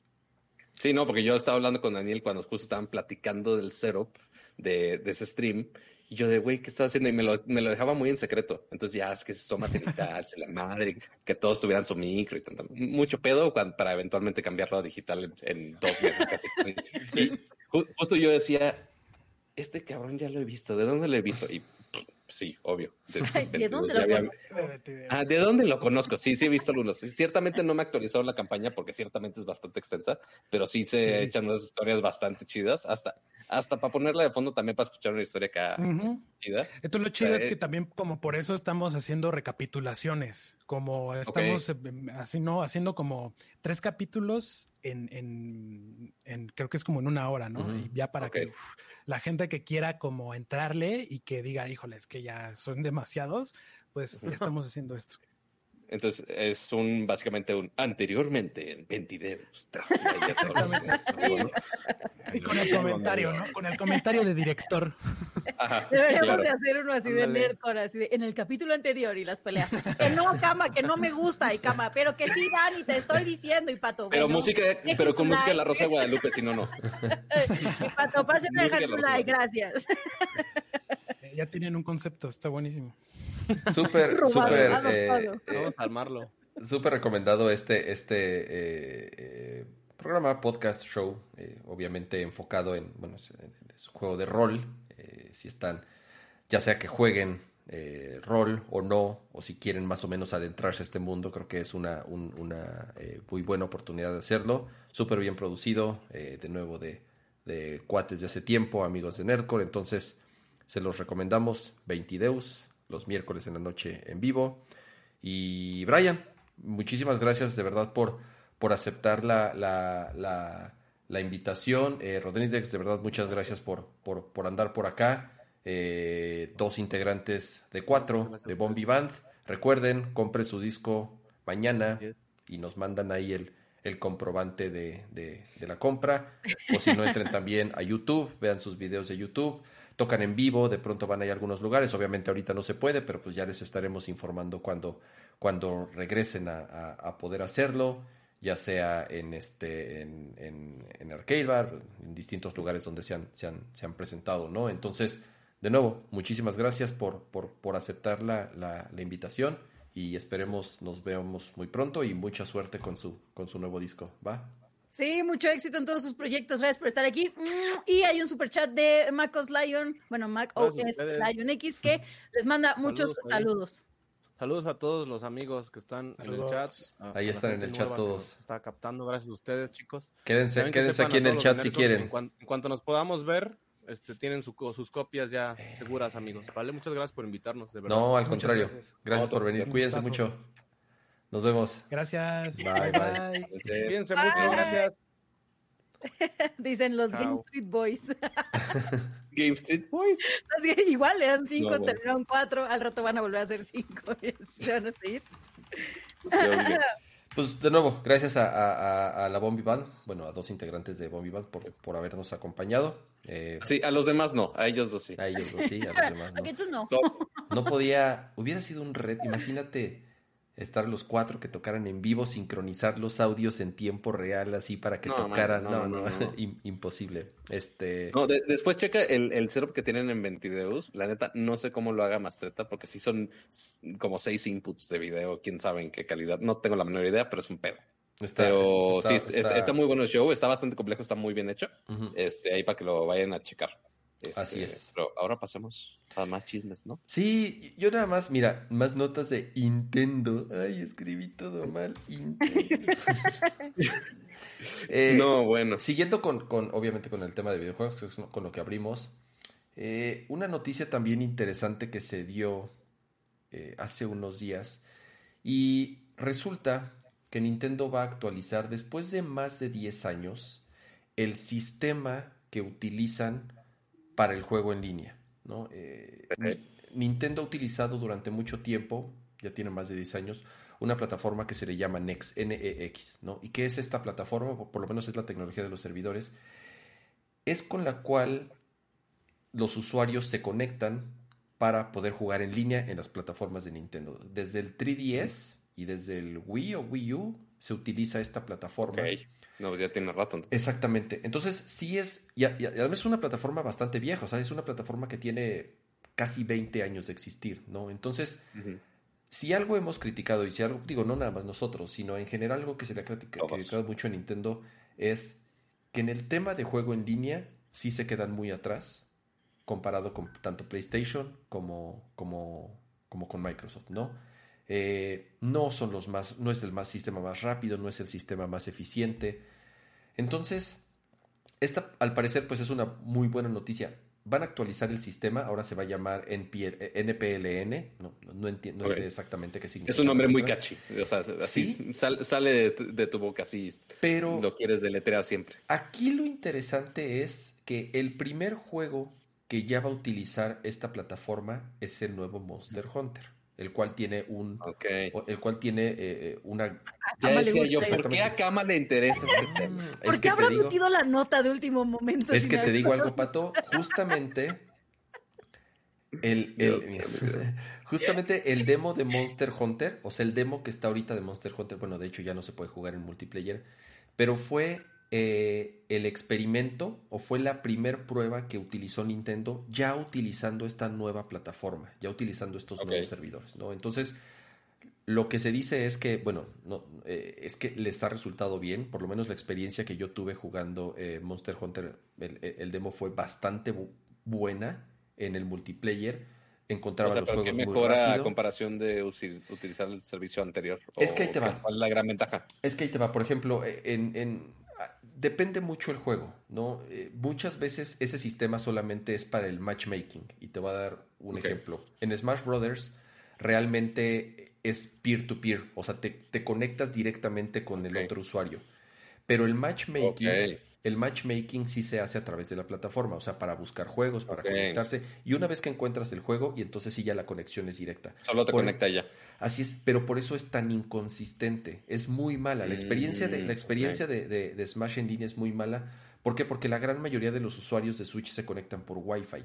Y pues tienen conexiones pues muy, muy variadas, ¿no? Así como alguien puede tener una conexión muy buena y esté pegado a su router hay quienes juegan eh, con, cable. Yo, por ejemplo, yo, yo, la gran mayoría que jugaba, por ejemplo, Mario Kart o Smash, sí conectaba el Switch al dock con un cable de red para no estar jugando con Wi-Fi. Entonces, por lo que notemos que está metido el señor Kama, porque el dock del Switch no tiene un puerto Ethernet. Necesitas comprar un fregado adaptador, USB a que tenga Ethernet y ya de ahí conectas la fregadera ahí pero naturalmente, o sea, de caja no viene eso.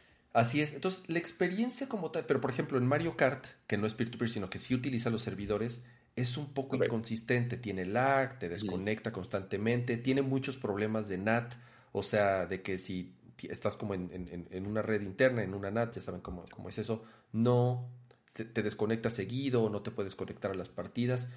En Splatoon también la, la, experiencia en línea es bastante inconsistente. en general el juego en línea en Nintendo nunca ha sido la mejor, eso, eso queda claro. Y ahorita en Switch, número uno, que ya estamos pagando, cosa que antes no, no era así, o sea, ya pagas por jugar en línea. Y número dos, ya muchos juegos tienen, eh, obviamente, una gran parte construida para que juegues en línea. Entonces creo que es una buena noticia. No significa que, por lo menos no es muy claro si todos los juegos hacia atrás los van a actualizar, porque tendrían que actualizar el netcode, tendrían que actualizar varias cosas a nivel de, a nivel sistema del juego para poder aprovechar este, esta, esta nueva plataforma. Quién sabe si lo mantengan en paralelo un tiempo hasta que sea eh, Exacto, o a lo mejor los que más se sigan jugando como Smash o Mario Kart, o sea, los que verdaderamente sí sean los que tienen una gran cantidad de usuarios. Lo que sí es, de aquí para adelante la intención es que ya todos los siguientes juegos de Nintendo que se jueguen en línea, y les digo, Monster Hunter va a ser el primero, y el demo ya hoy en día, o sea, el demo que estuvimos jugando utilizó esta nueva infraestructura, van a migrar a este nuevo sistema, ¿no? Entonces, creo que son buenas noticias. ¿Por qué? Porque obviamente eh, eh, creo yo que lo inmediato es que sí la experiencia para jugar en línea va a ser mejor para los siguientes juegos que salgan en Switch. Y pues bueno, eh, creo que valía la pena comentarlo, ¿no? Y esas fueron todas nuestras... oye, pero una duda sobre eso, y que lo mencionan muy bien aquí en el chat, que tienen bastante razón.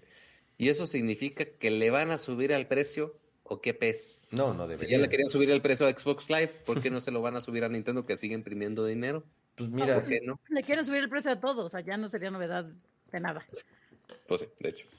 Exacto, no, no creo, no creo que suban el precio. O por lo menos no, no mencionaron nada, nada al respecto. A menos que empiecen a dar mayores beneficios. Yo no sé si más eh, de consola virtual, más juegos, eh, que estén sacando más, porque va, ha ido como muy lento la biblioteca de, de, los juegos de Classic. No, no, no son muchos, o por lo menos salen muy poquitos, pero este, eh, yo no creo, yo no creo que esto signifique que, que le suban el precio. Lo que sí es que al parecer, pues iba a mejorar la experiencia de los juegos en línea en Switch, que pues sinceramente está lejos de, de cómo se juega en línea, ya no digas en PC, sino en, en Xbox y en, y en, y en PlayStation 5, ¿no? Muy bien, pasemos a otras noticias, ya más temas de tecnología. A ver, si es esta. vamos a darle, vamos a darle de Tech de Gadgets que Dani está hablando encima. Ya valió. ya está, ya está. Mm, Ahora sí, dinos, Dani, ¿de qué queríamos hablar? Oye, espérate, dice Don Messi. De algo, Dani, Akira no se siente orgulloso. Claro que siente orgulloso de que no estoy interrumpiendo a mis compañeros nomás por participar. Este, no, no está interrumpiéndonos a nosotros, pero está interrumpiendo a las plecas, o sea, unas por otras. Eso sí, es que las plecas. no, pues quería hacer una pausa para recordarles que pueden cambiar superchats por Sings Aquí está el pizarrón de los Zings, manden su super chat y aquí les escribiremos su Zing para que tengan su saludo bien bonito y bien hermoso. Eh, y del comercial. Y, notemos, bueno, les doy medio teaser.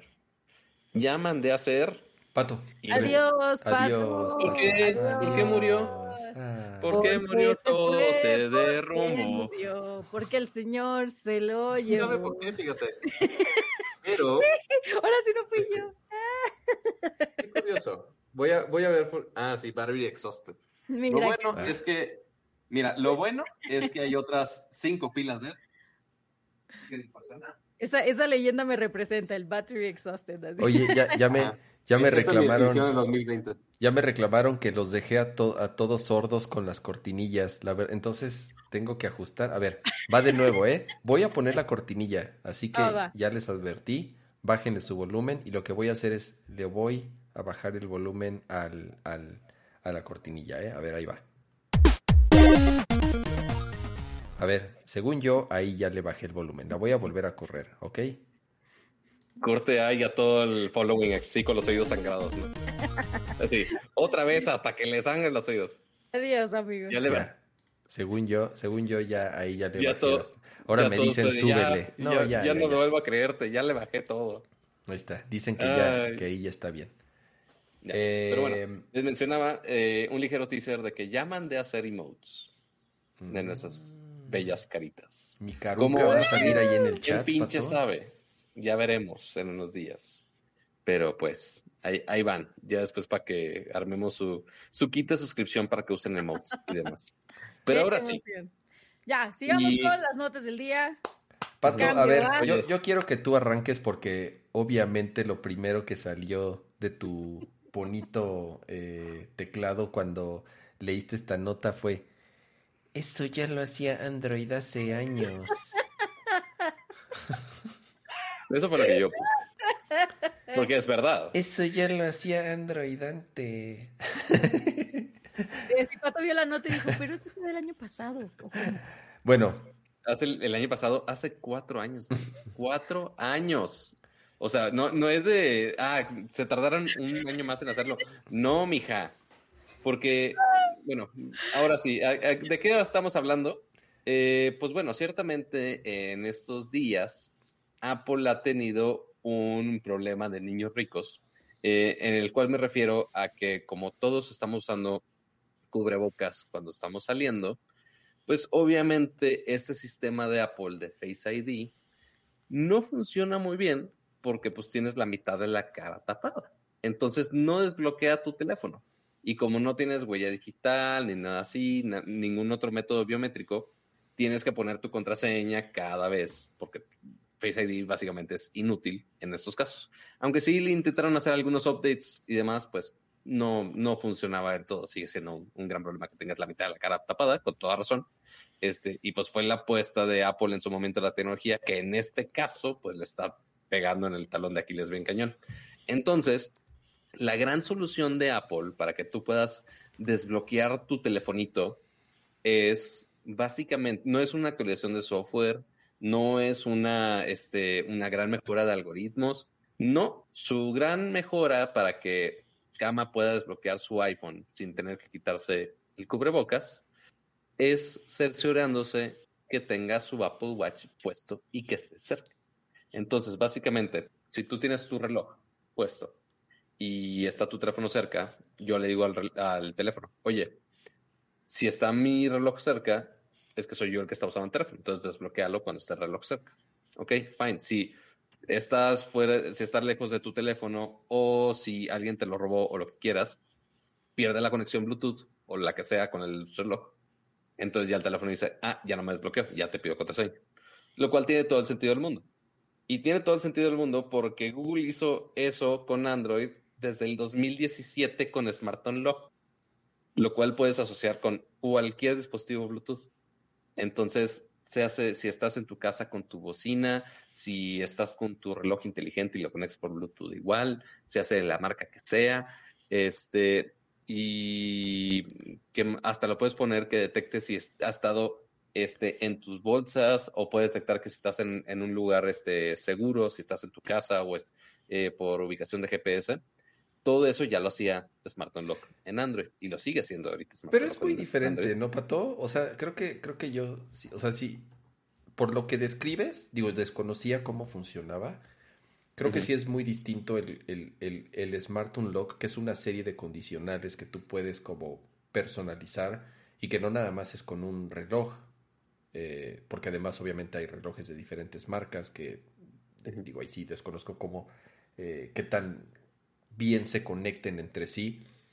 y, y, además de otros temas como geolocalización o que si estás conectado al wifi de tu casa.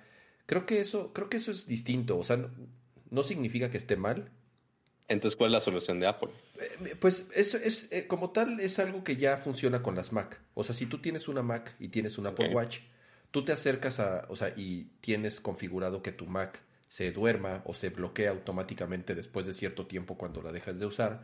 Obviamente, cuando la despiertas, ya sea con algún teclazo o con el mouse, lo primero que te pide es tu contraseña para desbloquearla, ¿no? Esa es como una práctica común en, en, laptops, computadoras, y más si estás, por ejemplo, en, en, una oficina en donde no quieres que alguien más tenga acceso a tu computadora, ¿no? Entonces, lo, lo que hizo Apple es que eh, eh, cuando estás cerca de tu computadora y la quieres desbloquear, detecta si está el Apple Watch cerca y la desbloquea automáticamente sin que tengas que meter ninguna contraseña.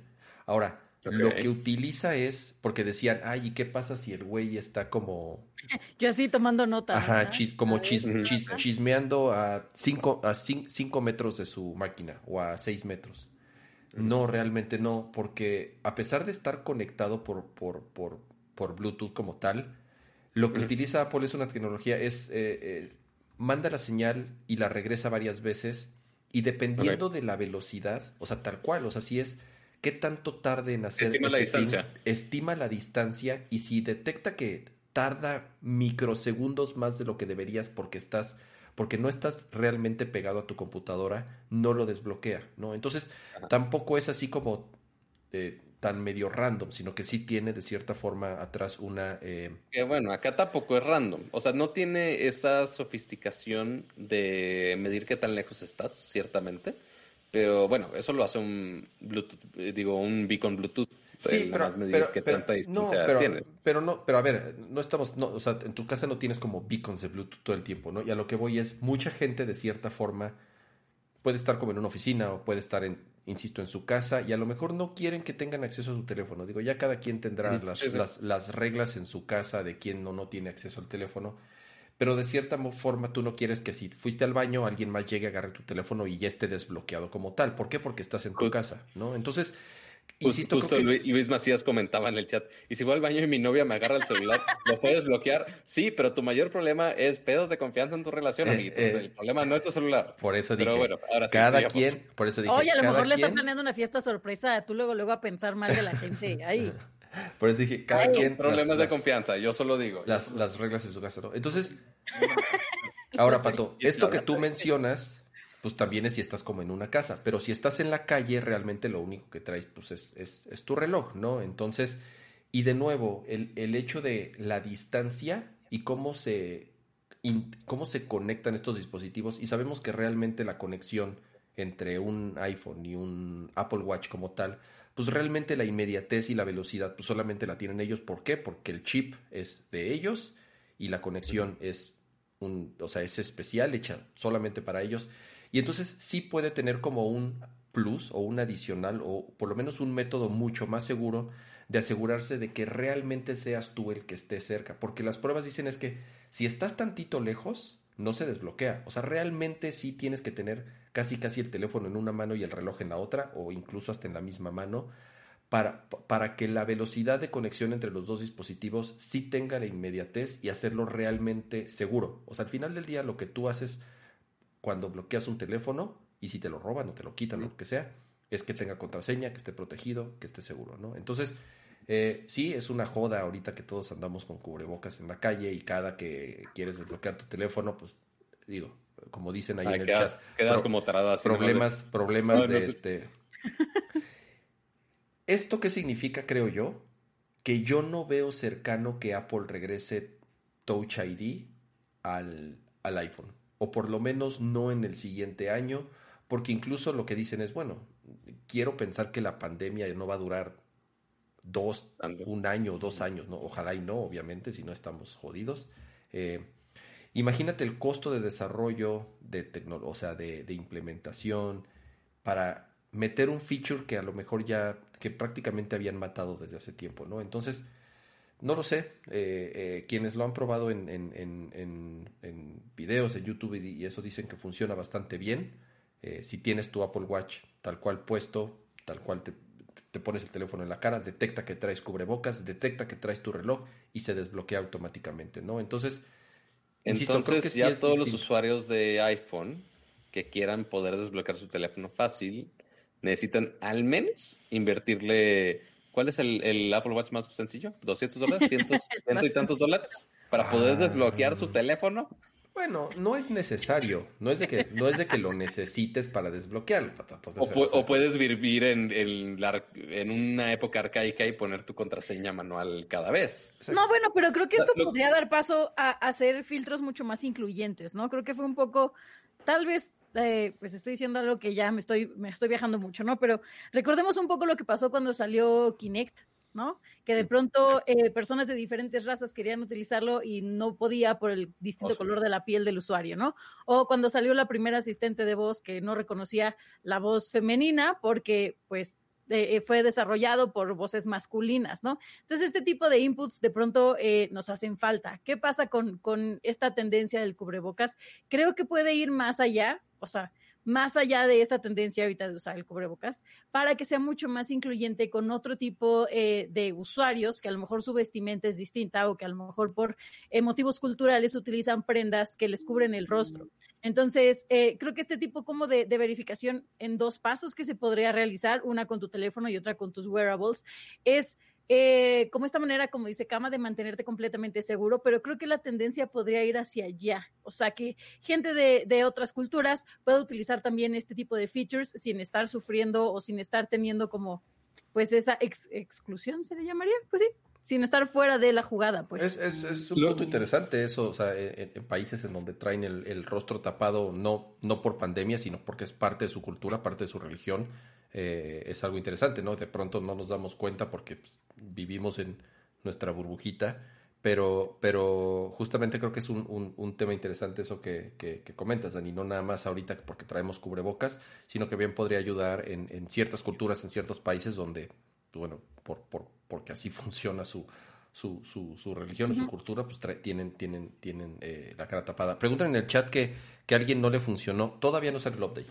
Eh, es eh, apenas salió eh, la beta, o a menos que haya instalado la beta. Si es así, entonces eh, desconozco por qué no le funcionó. Pero el update todavía no sale, va a salir. Tiene que actualizar, obviamente, tanto su iPhone como, como su, su Apple Watch. Y, y, pues bueno, se supone que, que, que, ya con eso pues va a ser mucho más sencillo el poder desbloquear tu teléfono cuando estés en la calle. Y este, mira, dice en el chat, sí, ya hice el update, tengo el beta. Digo, sinceramente, no, no, no te podría eh, dar un feedback inmediato porque no, no, no he instalado el beta. Sí, pero pues ya no cuando... trabajo yo en Apple, pero... O sea, pa parece que sí, pero no, no trabaja en Apple, aunque usted no lo crea. Si, si, no, al menos que se moche, por favor. Estaba, pues, estaba, viendo el capítulo de The Big Bang Theory donde Leonard sale con su playera de la, de la Apple Store y le dicen, ¿qué haces con esa playera? Ay, me la encontré en mi cuarto casual. Le dice, fuiste a conquistar chicas, ¿verdad? Haciéndote pasar por uno de, de la tienda. Un Genius Bar. Exacto. me imaginé a Kama así con su playera. No. Oigan, este. Lo peor de todo es que yo sí tengo una, porque sí trabajé en una tienda. Pero no, créanme, no, no he conseguido nada así, amiguitos, no lo hagan. Pues sí, este... creo, que, creo que en Android tiene la ventaja, en, en, Android, digo, en los tope de gama tienen la ventaja de que, de que tú puedes configurarlo para que sea con, todavía tienen los lectores de huella digital integrados en la pantalla. Entonces, pues sí, digo, lo, lo, lo mencioné en su momento, eh, eh, Pato no sufre. Eso, puede... está en, eso está en 2018, es como de, güey, aquí está. No, y, y aparte... Mete más cuál es, ¿sabes, ¿Sabes cuál es el problema? Yo pensaba de, oye, ¿por qué Apple no utiliza esto de huellas digitales abajo de la pantalla? Porque en su momento tenía pantallas LCD, dijimos, ok, no hay pedo. Y después el iPhone 10 empezó con pantallas OLED, dijimos, ah, ok, pero no todos los modelos tienen, entonces, ok, no hay pedo, cool. Irte a, ahora todos los modelos tienen pantallas OLED y como quieran no lo ponen, a huevos se van con el Face ID con su notch gigantesco. Es como de, güey, ¿por qué no nada más lo, o sea, ¿por qué no admites que hay otro método para hacerlo pero, más fácil y ya? Pero a ver, digo, aquí sí, aquí sí es normal. O sea, lo que voy es, si conoces la historia de Apple, sabes que no. O sea, lo, sí, sí tarda mucho ¿Sí? tiempo. ¿Historia de Apple, Pato? No, a lo que voy es, no, me refiero a, a, analizando los productos como tal. O sea, sabes que cuando se casan con un feature es muy, muy, muy raro, a menos que realmente algo les haya salido muy mal, que hagan rollback o que como que se echen para atrás en algo, ¿no? Por ejemplo, como en los teclados. Pero después vemos el iPad Air. El iPad Air tiene Touch ID. Pero sí. porque, pero, pero ahí tal vez creo que fue más por un tema de costos. O sea. Pues también, igual acá. En vez de las cámaras que son carísimas de París, pues, ¿por qué no nada más el sensor abajo? Sí, pero al final, digamos que ya habían, ya habían invertido como en esa tecnología y en, en, el desarrollo. Todos los teléfonos ya lo tenían, ya habían terminado la migración. o sea, sí era mucho de pronto el regresar. O sea, porque al final del día el botón, el, en, en, el iPhone, pues bueno, el, el, el botón para desbloquear siempre ha estado abajo tal cual, era, era el círculo, era el botón de inicio. ¿no? Ay, sí, era el botón de Touch ID. Sí, sí. Te iba a alburear, pero todavía no son las 12 de la noche. Dios mío. Uh, pero bueno, ahí les avisaremos cuando salgan este el, el el, el update, ya lo probaremos. Saldría a la calle ahí a, a- a- a hacer la prueba real. Y, Hacer el ridículo, y- digo, y- digo, ¿a qué? ¿Por qué el ¿Se acuerdan ridículo? Al contrario. Está roto y casi me caigo y me mato ahorita. No, güey. Si de preferencia no te mates, será lo mejor. Sería un gran stream. Tendría grandes reproducciones. O sí. si no, los piecitos. de, ¡ah! Y, y más, y más cuando ya estén, o sea, porque en Twitch tenemos clips, pero ya después YouTube ya dio este un teaser de que ya van a llegar las funciones de los clips a YouTube también, porque Mm. vamos a, vamos a copiar lo que hace el otro bien. Este, pero a ver cuándo nos toca que esté disponible, porque según están empezando con canales de, de gamers. Y pues ahora, ¿qué, qué más? ¿De qué más hablamos el día de hoy? Yo amigos? les tengo una noticia muy interesante. Solo quiero recordarles que a cambio de su super chat les podemos dar things muy hermosos, muy preciosos. Pasan a dejar su like. Y ahora sí, no sé si estén listos para, para esta noticia. Es que esta noticia tiene muchas, eh, ¿cómo se podría decir? Muchas aristas. Ok. Ya, ya, cambié, ya cambié el título, Dani. Cuéntanos, cuéntanos qué onda con, con, Deberías de con poner esto. hasta en el título ahí de YouTube para que caigan más gente. Así, Exacto. clickbait. Sí, El exacto. clickbait. Pues miren, les cuento. Eh, les voy a dar un poquito de contexto. Pornhub, espero que solo los mayores de edad que nos estén viendo sepan qué plataforma es. eh, Pornhub No, es sí. pues, esta plataforma de contenido adulto, eh, que bueno, pues es como de las... de dudo que nos vean men- menores de edad. Quién sabe, te sorprendería. Te sorprenderías. Bienvenido a Internet Cama. Mis hermanos están ahí en el chat. Ah, ok, entonces, ok. No pueden ver este sitio, pero si les dices Preguntan que no pueden, chat ahí van y lo ven. ¿qué es, ¿Qué es, qué es Pornhub. Eh, Pornhub es un eh, sitio de contenido audiovisual eh, dedicado al contenido adulto, ¿no? A este, pues, esta parte muy, muy, muy adulta de cuando una mamá y un papá se quieren mucho, o un papá y un papá, o una mamá y una mamá, arte. o muchos papás y muchas mamás, y así sucesivamente. Este, Como, la- lo- como, el- como esa fiesta que, que clausuraron en Francia, porque sí eran muchas mamás y muchos papás, aparentemente. Sí, pues es que ahorita con el COVID está cañón, ahorita no se pueden hacer fiestas tan grandes de tantas personas. Pero bueno, a lo que voy es, esta plataforma es de las más posicionadas, si no es que la más posicionada en cuanto a contenido adulto. Entonces, ha tenido como eh, varios escándalos o varios tropiezos a lo largo del camino, eh, debido a que de pronto había contenido ilegal, y no estoy hablando de, ay, pues es pornografía, todo es ilegal, no, me refiero a contenido... eh, orientado a la pedofilia, a la zoofilia, a violencia, a asesinatos, a tortura, contenido que va mucho más allá del propósito de entretenimiento que, que tiene este sitio.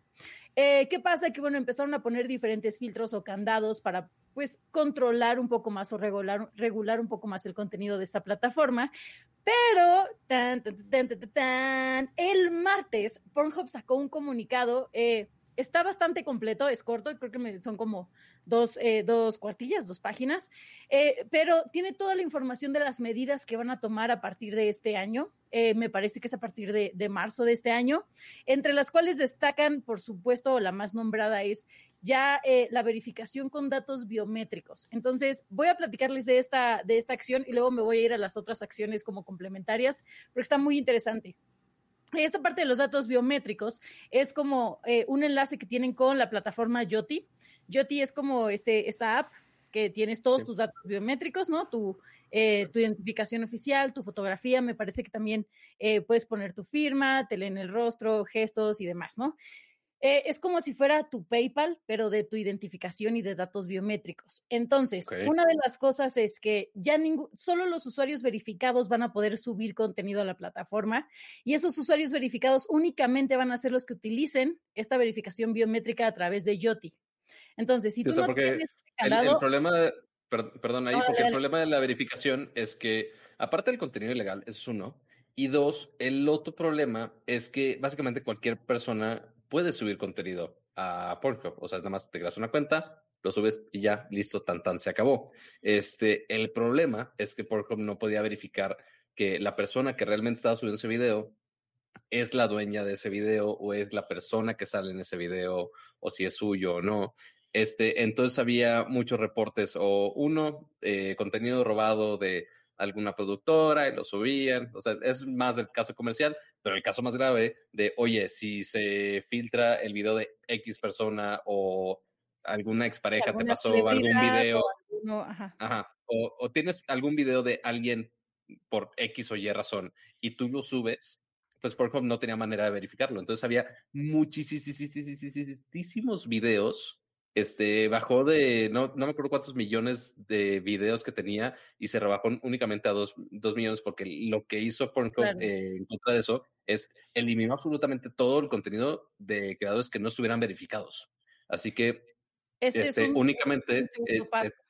exactamente. Ahora sí, dinos, Dani, con, con esa verificación, ¿ahora qué van a hacer? Eh, bueno, esta verificación, como les decía, sirve para que puedas subir contenido a la plataforma y, bueno, otras de las medidas eh, como adicionales que creo que son bastante eh, remarcables o, que es importante mencionarlas. tienes por otra parte los banning downloads, que es que ya vas, o sea, ya se van a poder bajar todos estos videos, como decía Pato, que no estén verificados y que tú como usuario verificado puedes reportar otros, otros videos que digas, oye, ese es mío, oye, ese está editado, oye, este le pusieron un título que no es, porque también a través de los títulos es que se, se propician eh, como, ¿qué se puede decir? Como prácticas indebidas, ¿no? Este tipo de, títulos que, abarcan temas muy, muy, muy sensibles. Entonces también tú vas a poder ahí como subir la mano si eres un usuario verificado. También eh, lanzaron como este comunicado del Expanded Moderation, o sea, esta moderación ya mucho más extensa y tienen alianza con tecnologías para poder reducir al máximo o identificar de una manera mucho más rápida el contenido que utilice a menores de edad. Entonces, tienen alianza con tecnologías como la de YouTube, que se llama Child Sexual Abuse Imagery, Online. Entonces, YouTube ya tiene un banco como de, imágenes y de videos que, que, están prohibidos de reproducirse. También están en alianza con el Content Safety API de Google, el Photo DNA de Microsoft y Mobile, que es para prevenir videos que ya habían sido baneados que se vuelvan a subir. Entonces, este grupo de, tecnologías, pues ahora sí que de los pesos pesados, ¿no? Como YouTube, como Google, como Microsoft, ayuda también a que el contenido indebido se baje lo más rápido posible o ni siquiera llegue a, salir. Después tienen esta alianza con lo que es la NCMEC, que en inglés, a ver si me sale la pronunciación, es el National Center for Missing and Exploited Children, o sea, es el Centro Nacional para niños que son abusados o explotados o están desaparecidos. Es decir, si yo llevo un reporte de que yo tengo, eh, de que un menor lo perdí, ¿no? Así de que, ay, me secuestraron a un niño, yo llevo el reporte a esta asociación, ellos lanzan el reporte a todos eh, sus aliados y entonces, si tú tienes la fotografía del niño y en algún contenido que se suba a cualquier plataforma, eh, pues para adultos, detectan que hay, un, hay alguien en el en el video con las mismas facciones o con, o con la misma descripción, automáticamente revisan ese contenido, lo bajan y pueden incluso hasta, pues, obviamente, expulsar al usuario y tener acciones Iniciaron investigación, exactamente. Y eh, bueno, tienen este reporte de transparencia que van a estar realizando, me parece que de forma semestral, en el cual van a enseñar como todos los resultados que han pasado por estos filtros de, ah, baneamos 15 videos, hubo 10 este, niños que se encontraron o que aparecieron o lo que sea. Y también está esta alianza con las asociaciones no lucrativas. Eh, son más de 40 organizaciones sin fines de lucro que están unidas para moderar y para reportar contenido de la plataforma. Este sí es de manera manual, o sea que ahí sí yo no me imagino cómo es el trabajo. No sé si tengan que estar ahí sentados viendo videos de adultos todo el día. o viendo las tendencias, o no sé cómo vaya a funcionar. Que parte así era en, en algunas otras redes, o sea, como lo tienen en Facebook y en otras redes sociales que tienen como su banco de moderadores, este, que sí llegan a un punto donde tenían horas de trabajo insanas y ya hasta estaban teniendo problemas de, de salud mental en muchos casos, este, porque sí están expuestos a mucho contenido que sí es muy, muy, muy fuerte. Este, y pues alguien tiene que entrenar a las máquinas. O sea, eventualmente el que la tecnología nos ayude a detectar todo automáticamente, pero eventualmente sí necesitamos un humano que ayude a las máquinas a entender todo eso. Entonces, sí hay personas que están expuestas. Y que bueno, a lo mejor ahorita dicen, ay, qué payasada, pues es Pornhub, pues que esperaban ver, etcétera. Pero creo que el hecho de que el sitio más visitado porque no sé si a ciencia cierta es el más visitado, pero bueno, de los sitios más visitados, empieza a implementar este tipo de acciones, creo que hace que el resto de los sitios puedan compartir esta responsabilidad que se tiene con el usuario y con, con el contenido que se sube, ¿no? Eh, porque si algo hemos visto últimamente es que los reportes de, de abuso infantil se han disparado, de secuestro infantil y de trata de personas se han disparado, y que también los, estos es que no sé cómo se le llama y no quiero decir algún término que no es, pero estos trastornos que hay en los usuarios que consumen este tipo de contenido, eh, que a lo mejor dicen, yo nunca he tocado a un niño en mi vida, pero pues está ahí latente en ti, ¿no?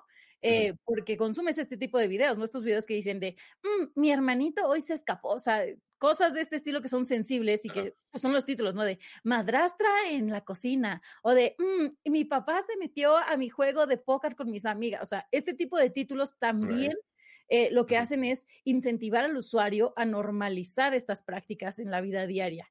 Entonces, también tiene que ver con los títulos, con los tags que le pongan a los videos, los hashtags, los términos, las temáticas. Eh, el hecho de que se regulen este tipo de cosas creo que va a hacer que la competencia o que los otros sitios también entren en esta responsabilidad colectiva y podamos, pues, ojalá en algún punto ver un cambio también en el comportamiento, ¿no? Sobre todo ahorita que es tan importante, ¿no? Estamos en un momento de cuarentena, de pandemia, donde no tenemos eh, de manera eh, psicológica, no tenemos estos desahogos, a lo mejor en la calle o en la oficina o estar echando el cotorreo con los amigos o lo que sea. Entonces guardas muchas cosas, muchas emociones, vivimos bajo presión y como vimos, pues los niveles de violencia en, en, el hogar se han disparado, ¿no? Entonces, este tipo de contenidos, si bien son para entretenerse o para, para desahogar cierto, ciertas necesidades, eh, yo considero que está muy bien que se, que se vayan regulando cositas así para que también pues, pueda impactar a, un, a una mayor escala.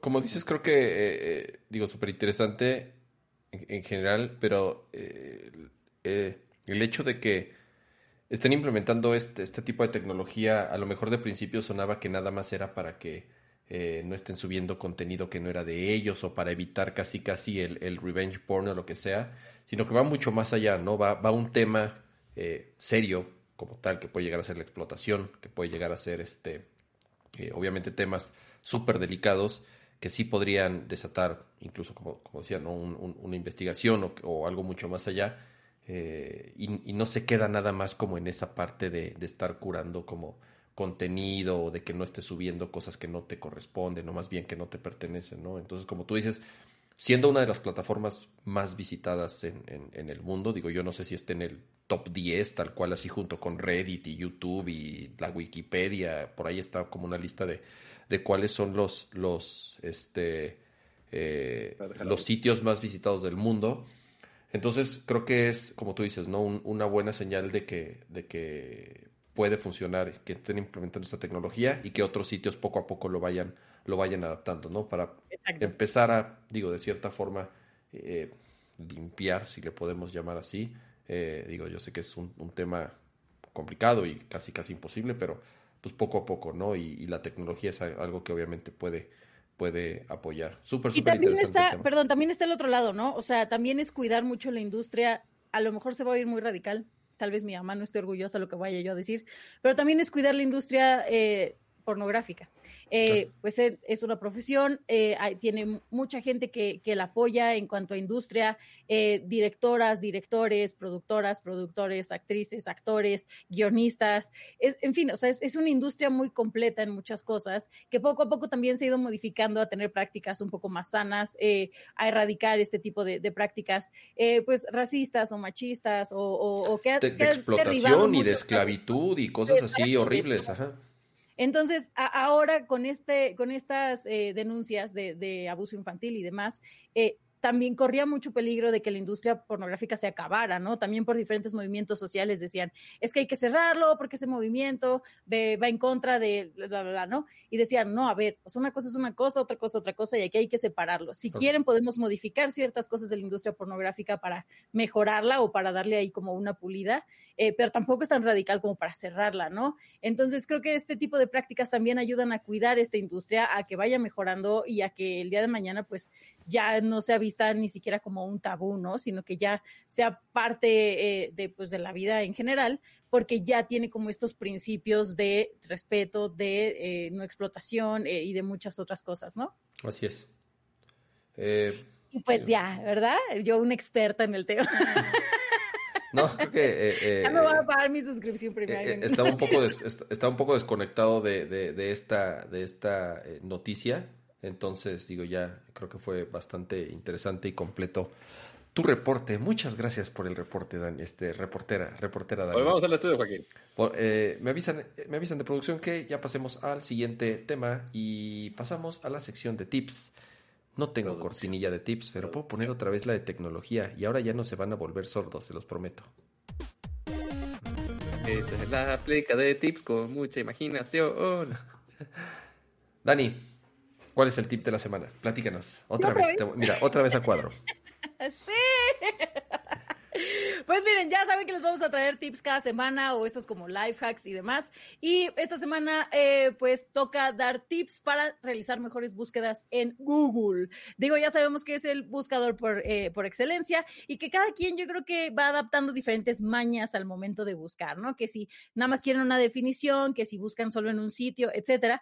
Eh, aquí les van como diferentes comandos que pueden agregar a sus búsquedas para tener búsquedas mucho más, pues, ¿cómo se puede decir? Especializadas en lo que ustedes quieren encontrar y no nada más que les salgan resultados de toda la web. Entonces, tomen nota.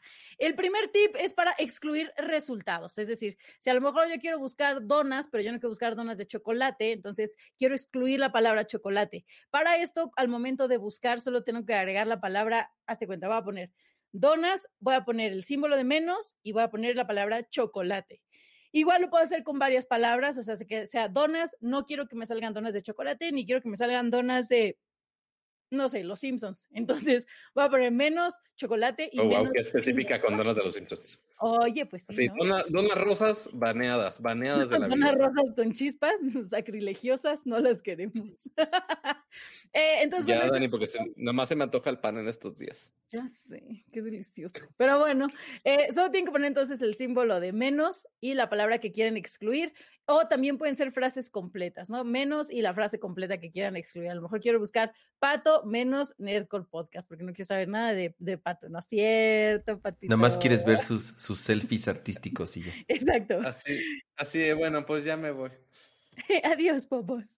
La siguiente es para eh, buscar, buscar eh, noticias o, contenido de algún sitio en particular.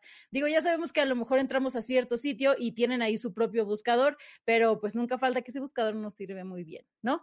Entonces, eh, por una parte puede funcionar si buscas directamente en el sitio. A lo mejor yo pongo donas, blog de las donas, y entonces ya me aparecen los resultados de blogs de las donas primero, pero si solo quiero de ese sitio, lo único que tengo que hacer es agregar donas y luego eh, tengo que escribir site de sitio, dos puntos y el nombre del sitio. Entonces ya con eso se cura todo el contenido para que solo te salgan resultados de ese sitio en particular. Eh, o, sabes, cómo es una, una más avanzada todavía? Cuando tú estás en, en, Google y estás, por ejemplo, esto era muy útil cuando tenía que hacer tareas, benditos al Señor que ya no tengo que entregar nada. este, pero de repente si necesitas hacer algunas citas que a fuerzas te piden de no, que sea algún estudio acá hiper mega educativo y tanta cosa, hay dos cosas. Uno es Google Scholar, que ahí está en Search y ahí está la parte de Scholar. Pero dos, si necesitas un PDF o algún archivo en específico, o si estás buscando algún video en específico, lo que puedes hacer es buscar con el tipo de archivo que estás buscando. Entonces tú puedes agregarle a tu búsqueda de, no sé, reporte de búsquedas de Google tal año y quiero un PDF. Entonces le pones al final file type, dos puntos, PDF. Así o si estás buscando, estás buscando de, oye, estoy buscando un estoy buscando un episodio de tal serie hiper mega rebuscada que ya no existe en internet, le pones file type.mp4 o punto .mob o punto lo que quieras. Entonces ahí también te puede ser muy útil para encontrar cierto contenido que estás buscando o más bien cierto tipo de contenido que estés buscando así.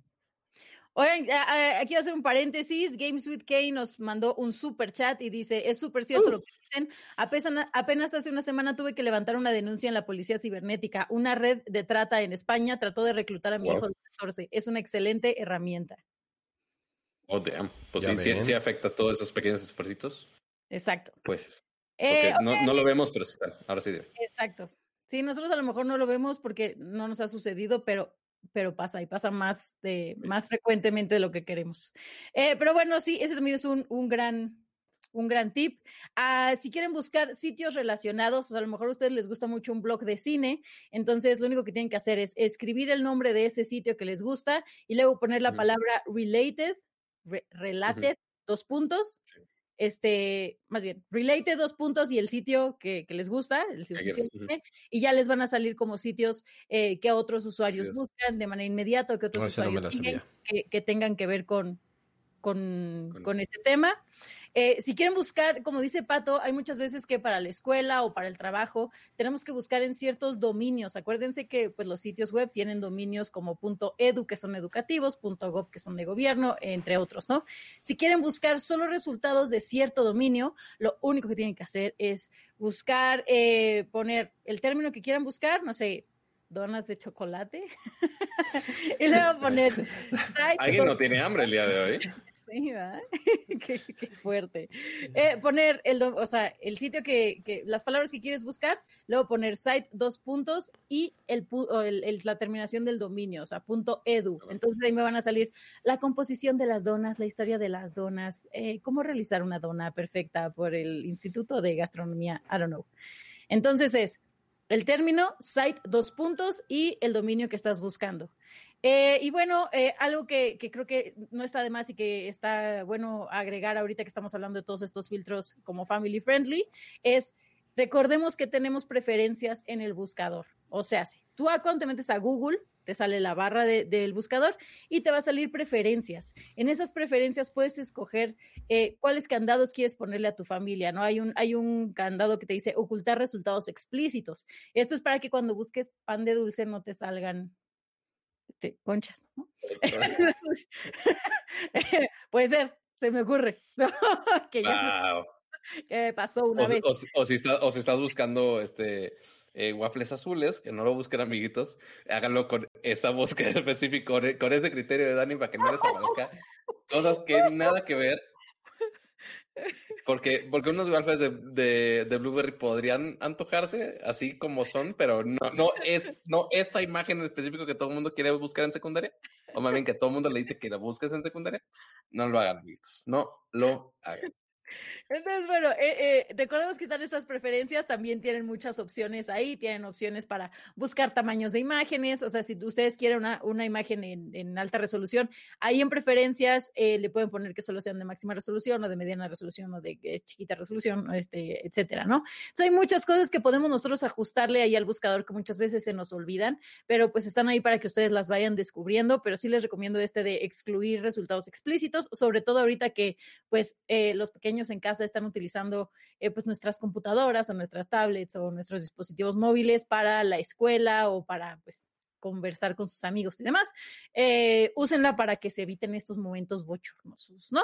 Y esos fueron los tips de hoy. Uh. Muy bien, sí, sí es un eh, es padre poner tips. De vez no me sabía, me sabía algunas, la verdad no me sabía todos, bastante, ah. bastante y este interesante ahí los, los, los tips de Google. Y si se los perdieron, recuerden que pueden descargar el podcast. Mira, híjole. O sea, Google ahora te teletransporta cosas. Híjole. Oye, yo quiero ese Google. Se conecta con impresoras digitales de comida. Hijo. Mándame una dona. Mándame una dona. Maldita sea. Ni, ni Android ni iPhone te hace esas cosas. Ah. es magia. Muy bien. Alexa, ¿por qué no me traes una dona? Eh... Vieja inútil. Vieja inútil. Tiene una dona, me puede traer. Pero bueno. Ahora sí. Pasamos a, la siguiente nota. Y es que también esta, esta semana, eh, una de las noticias más importantes fue justamente que Jeff Bezos, el CEO de Amazon, no nada más el CEO, sino que además fundador de la compañía, anuncia que deja su puesto a fin de año. O sea, como tal, ya no va a ser el CEO, el, tal cual el mero mero de la compañía, va a permanecer como, como chairman, como se le llama, o sea, va, a seguir siendo miembro como tal del Congreso eh, de, la, mesa directiva de Amazon, pero ya no será el, el CEO de la compañía. Eh, obviamente una noticia bastante rara, interesante, porque como dicen, deja a Amazon en el mejor momento de, su historia, o sea, deja a Amazon en el momento cuando rompió todos sus récords de ventas, cuando tuvo el mayor crecimiento en su historia, cuando llegó a números que nunca, que nunca habían alcanzado. cuando es el hombre más rico del mundo. Cuando se convirtió en el hombre más rico del mundo. Y anunció además quién va a ser su sucesor. Eh, nada más y nada menos que Sandy Jassy. Andy Jassy es, es, alguien que lleva mucho tiempo trabajando en Amazon y es quien justamente dirige la división de Amazon Web Services, AWS, que sabemos es justamente una de las divisiones, si no es que la división que más dinero entra en Amazon, ¿no? Es hoy en día eh, eh, un monstruo del tamaño de, de, tal cual o más grande que lo que es la misma tienda en línea. Los servicios de la nube de Amazon es eh, una de las compañías que por sí sola podría ser de las más grandes del planeta, de las que más dinero generan. Entonces, pues bueno, justamente quien dirige, quien dirige esa división, Andy Jassy, es quien ahora va a ser el nuevo CEO de, Amazon. Que, para los que no ubican que es Amazon Web Services, imagínense que es parte como de la infraestructura esencial para que una página de Internet funcione. Porque sí hay algunos servicios similares, pero la gran mayoría de los desarrolladores recaen en Amazon Web Services en algún momento. Entonces, imagínense el, el caso clave hoy en día. Oye, que la maldita página para registrarte para las vacunas no funciona, así funciona, tolera tantos usuarios, pasa tales archivos. Oye, necesitas una infraestructura que tolere todo eso. Y no es como que voy a poner mi y, no es como que voy a poner mi computadorcita en mi casa, así de, ah, esta compu va a poder aguantar a 100 mil usuarios al mismo tiempo. Mi paraplex. No, amigos. no, bueno. Este, entonces, este, toda esa infraestructura en la nube de Amazon Web Services es la que ayuda a muchos sitios y a muchos servicios de Internet a que puedan recibir usuarios en su sitio, que puedan transmitir datos, que puedan, este, eh, servicios de streaming que también están soportados con Amazon Web Services y que ciertamente, y más hoy en día, eh, durante la pandemia, donde estamos usando servicios digitales a lo bestia, este, todos los servicios eventualmente, y lo más probable es que la gran mayoría utilicen Amazon Web Services, está generando muchísimos ingresos de, la, compañía en general, este, y más cuando estamos viendo más y más y más servicios que están apoyándose con Amazon Web Services, porque la verdad es un buen servicio. Este, no es tan caro para los desarrolladores, este, tiene buenas eh, features por ahí que, que, nos ayudan al momento de estar programando algún sitio o algún servicio que estás programando por ahí.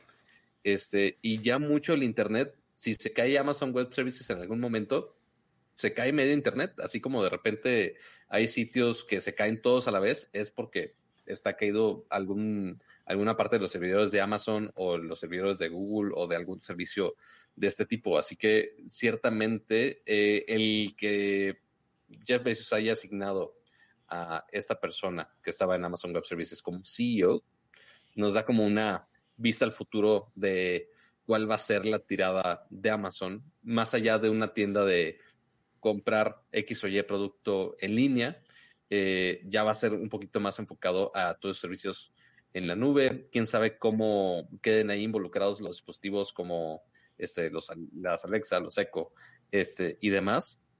Pero ciertamente es un e, es una asignación curiosa, ¿no, Kama? Sobre todo, insisto, por, por el momento en que sucede, eh, eh, creo que todo el mundo creería que, que Jeff, Jeff Bezos le quedan muchísimos años, eh, tiene la edad adecuada y todo eh, para, poder seguir al frente. Y lo que él dice es que pues prácticamente ya se quiere dedicar a sus otras pasiones, que son eh, el periodismo. Bueno, el periodismo me refiero a ser dueño de un periódico. Como saben, Jeff Bezos es, dueño del, del, Washington Post. Entonces, quiere enfocar también esfuerzos en, en, desarrollar ese negocio. Obviamente tiene este proyecto también de la carrera espacial, ¿no? Un pique ahí casi casi personal que trae eh, con, con este Elon Musk, que también es, es uno de sus, de, sus pasiones, el, la carrera espacial y el, poder Elon Musk es una de sus pasiones. No, la carrera espacial. Bueno, hasta oh, te digo que hasta a nivel personal, en una de esas sí, ¿eh? Este... Dani ya se está clavando demasiado en la historia de Paul sí. ya está imaginando cosas. Visualizando. Ah, Cuando los dos, Cuando los dos hombres más ricos del mundo. Exacto.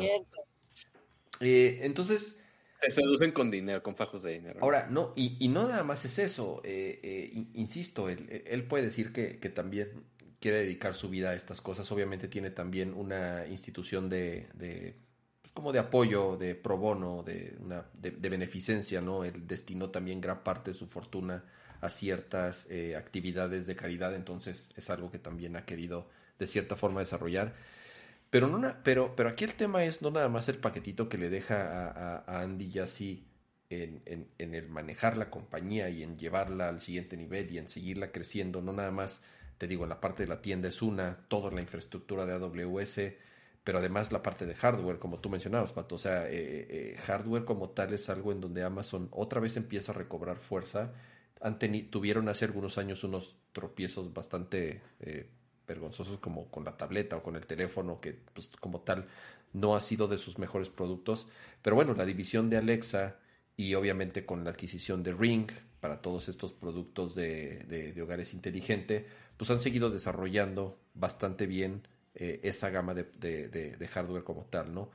Pero el problema es no nada más ese paquetito, sino el que viene a mediados y a finales de este año, que son temas ya de regulación del gobierno, ¿no? Amazon, recuerden que junto con Microsoft, junto con Google, junto con, bueno, con Microsoft no tanto, más bien Google, Facebook, Apple, eh, están en la mira del gobierno de Estados Unidos, están en la mira del Congreso, justamente para empezarlos a regular por, el poder que hoy en día tienen estas compañías, ¿no? Entonces, obviamente se vienen juicios, se vienen eh, hearings, audiencias eh, con el Congreso, y ahora el responsable, quien va a tener que dar la cara, pues es el nuevo CEO. En su momento fue Jeff Bezos quien, quien asistió a una de estas, este, eh, digamos, audiencias justamente con el Congreso.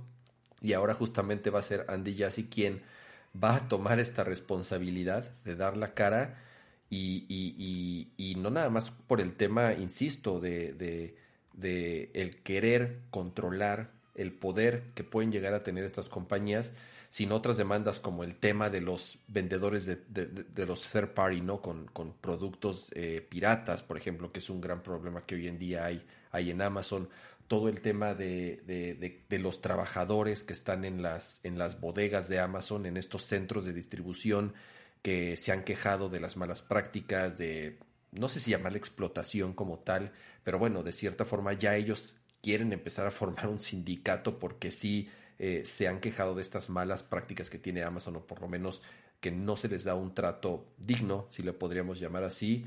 Eh, obviamente competencia en AWS que pueden tener por la parte de Microsoft con Azure, con, con Google y su plataforma de Google Cloud. Entonces, de nuevo, ¿no? Creo que le deja un paquetototote a este, a este cuate por todas las responsabilidades, no nada más de la compañía, sino las que tiene que ver, insisto, ¿no? Con el gobierno de Estados Unidos, con demandas, con problemas con los empleados. Entonces, no la tiene fácil, insisto, ¿por qué?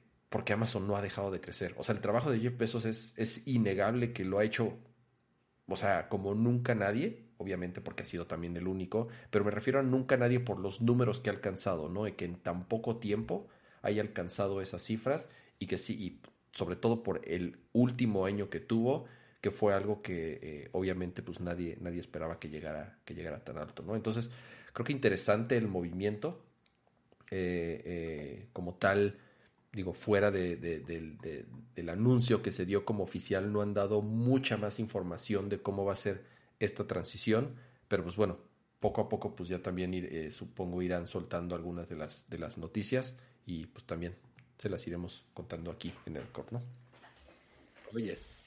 Buenísimo. en inglés y Wii en francés.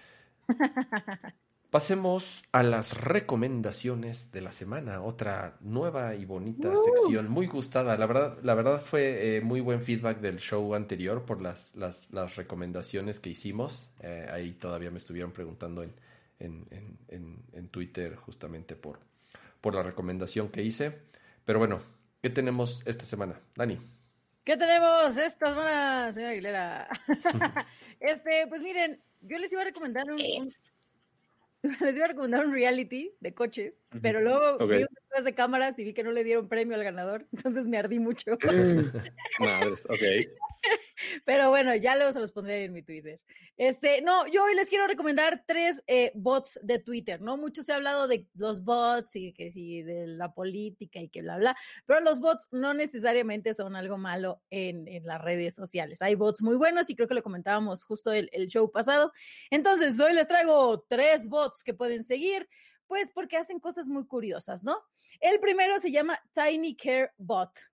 Eh, este okay. lo que hace es que va publicando, eh, pues ahora sí que tweets a lo largo del día, con recordatorios amigables para que tú seas feliz y pleno. O sea, sí, va poniendo tweets como de, recuerda no tocarte las manos, eh, recuerda no tocarte la cara con las manos si no te las lavas antes, ¿no? Ahora con lo de pues la pandemia, ¿no? O ya tomaste hoy tus dos litros de agua, o esto es para recordarte que respires profundamente y estires las piernas en lo que trabajas. O sea, son como eh, recordatorios de bienestar. Entonces, está, está muy lindo, creo que es, es, bastante útil, sobre todo ahorita que pues estamos aquí en, en, home office y de pronto ya nos dan 10 horas que estamos sentados en el mismo lugar, ¿no? Eh, otro que es el Recuérdame Bot, que ahorita está como mucho en tendencia. Este es para pues, poner recordatorios, así como con tus asistentes virtuales, como si le dijeras a tu Leicia, recuérdame mi junta de mañana a las 10 de la mañana. Bueno, pues haces lo mismo, pero en un tweet, entonces te contesta. Eh, perdónenme el hipo, es que ya me comí la dona, pero te, lo que haces es... Pajarito, pajarito. Ya sé, se me fue la masita. Eh, lo que haces es poner un, este, por ejemplo, Pato pone un tweet de, oigan, acuérdense que tal día es mi cumpleaños. Y entonces yo pongo, arroba recuérdame bot, recuérdame este tweet, esta fecha. Y entonces cuando salga esa fecha, esa cuenta, o sea, el recuérdame bot me va a mandar un tweet con, recuerda que hoy tenías este tweet pendiente. Entonces, bueno, sirve para varias cosas de productividad o como para estas ocasiones de siempre hay un tweet o como para retos o como para eh, cosas de este tipo, ¿no? Y la última se llama Thread Reader App, o sea, se eh, aplicación para leer hilos. Eh, aquí lo que pasa es que tú mencionas a esta cuenta cuando hay algún hilo muy largo. Ya ves que luego abro hilo y se aventan 25 tweets y entonces entre las respuestas de los usuarios y los retweets y el no sé qué, pues te pierdes como en la continuidad de, de, este hilo. Entonces ahora lo que haces es pones el, esta cuenta que se llama Thread Reader App, pones la palabra on roll, o sea, como de de, y te va a hacer como un mini micrositio. Es que no sé si sea la palabra adecuada, porque no sé, pero te va a abrir como una, una página. Una compilación. Ajá, te ponen, pero te lo ponen a manera de blog, o sea, de entrada de blog, como si fuera un artículo.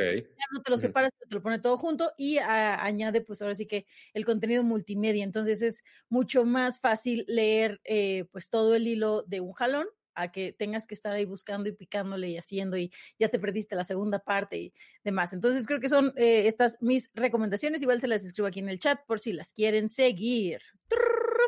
Muchas gracias, Dani. Oye, mencionaste, mencionaste la de la de descargar videos, ¿no va? No, esa no la mencioné. Esa, esa está buena. Eh, digo, además de las que mencionaste, yo tengo una que es de las que más utilizo.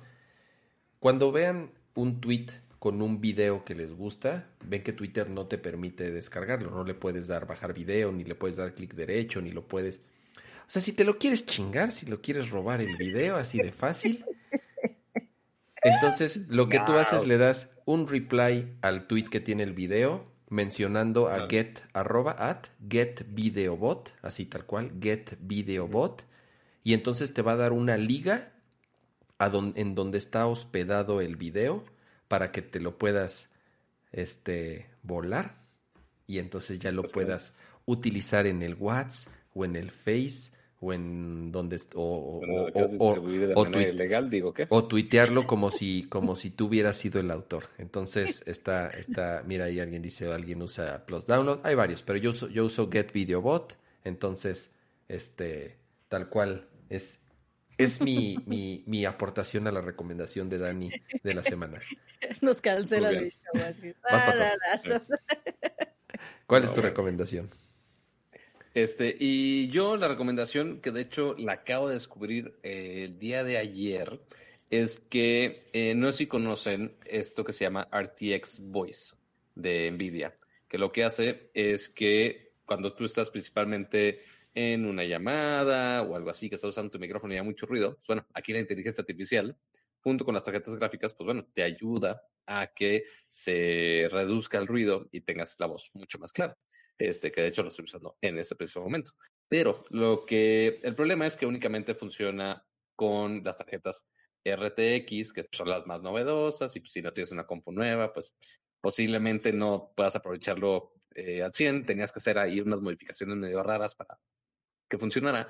Pero ayer me di cuenta que entré al sitio de Nvidia y ahora ya hay una versión para eh, tarjetas de video GTX. Así que ya no necesitas estar haciendo modificaciones guajiras para que funcione, este, sino que ya hay una manera nativa de parte de NVIDIA para que este sistema de RTX Voice funcione y aparentemente funciona bastante bien. En la versión anterior que yo les, literal le tienes que meter código para que funcione, este, se ponía la voz de robot de repente eh, me regañaron en su momento para que ya no lo usara y ahorita lo hemos usado y ha funcionado perfectamente. Este, así que es un buen descubrimiento que yo no sé por qué nadie, nadie lo había publicado, por qué nadie me había avisado. Este, pero igual eso podría ser útil para alguno de ustedes por ahí. Pero te digo algo, Pato, sí se escucha medio procesada tu voz. O sea, sí, se no, sí se nota. A lo que voy es. No, no, la, verdad, la aplicación. Así, ¿para qué me de, No, no, no, no, no, ya, ya te lo había, ya te lo había dicho. Le voy a cambiar al micro. A ver. Eso es con RTX Voice, ahorita en ese momento. Si quieren, ya sin RTX Voice, va a ser. aquí. Aquí yo supongo que ya estoy con el micro normal. Sí, no se, no se escucha tan robotizada tu voz, Pato.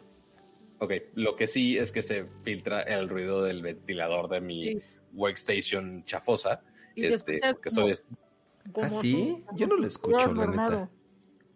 Ah, sí, no, se escucha con la, no escucha con la música, pero pues sí, sí está. Sí se escucha. Ajá. Sí se escucha el ventilador. Entonces, es o que se queje todo el mundo del ventilador, o que se escuche es que, a ver, hay, quizás ligeramente robotizado. Creo que, está buena. sí, está muy buena la aplicación. Por ejemplo, si estás como en una conferencia, en una llamada, y no quieres que se escuche el perro o el bebé o el los tamales o el colchones, estufas, porque sí, eso sí lo cancela muy bien. Pero creo yo para uso más profesional, si le podemos llamar así como un podcast, como este, creo yo que sí eh, eh, procesa mucho la voz. Bueno, está bien, ya me voy. Y de pronto ya me voy otra no, porque también depende, ¿no? De la configuración que tú le vayas poniendo. Exactamente. tú puedes... como, como diferentes efectos, le vas poniendo eh, ganancia, o bueno, le vas poniendo énfasis en lo que tú quieras que se escuche de tu voz, dependiendo del contenido que estés haciendo. Entonces, creo que es, es una recomendación que te ayuda a que manejes mejor tu voz dependiendo del contenido que estés armando, más allá de que te salga igual en todos tus contenidos, como si solo pusieras el micrófono. Exactamente. Muy buena recomendación.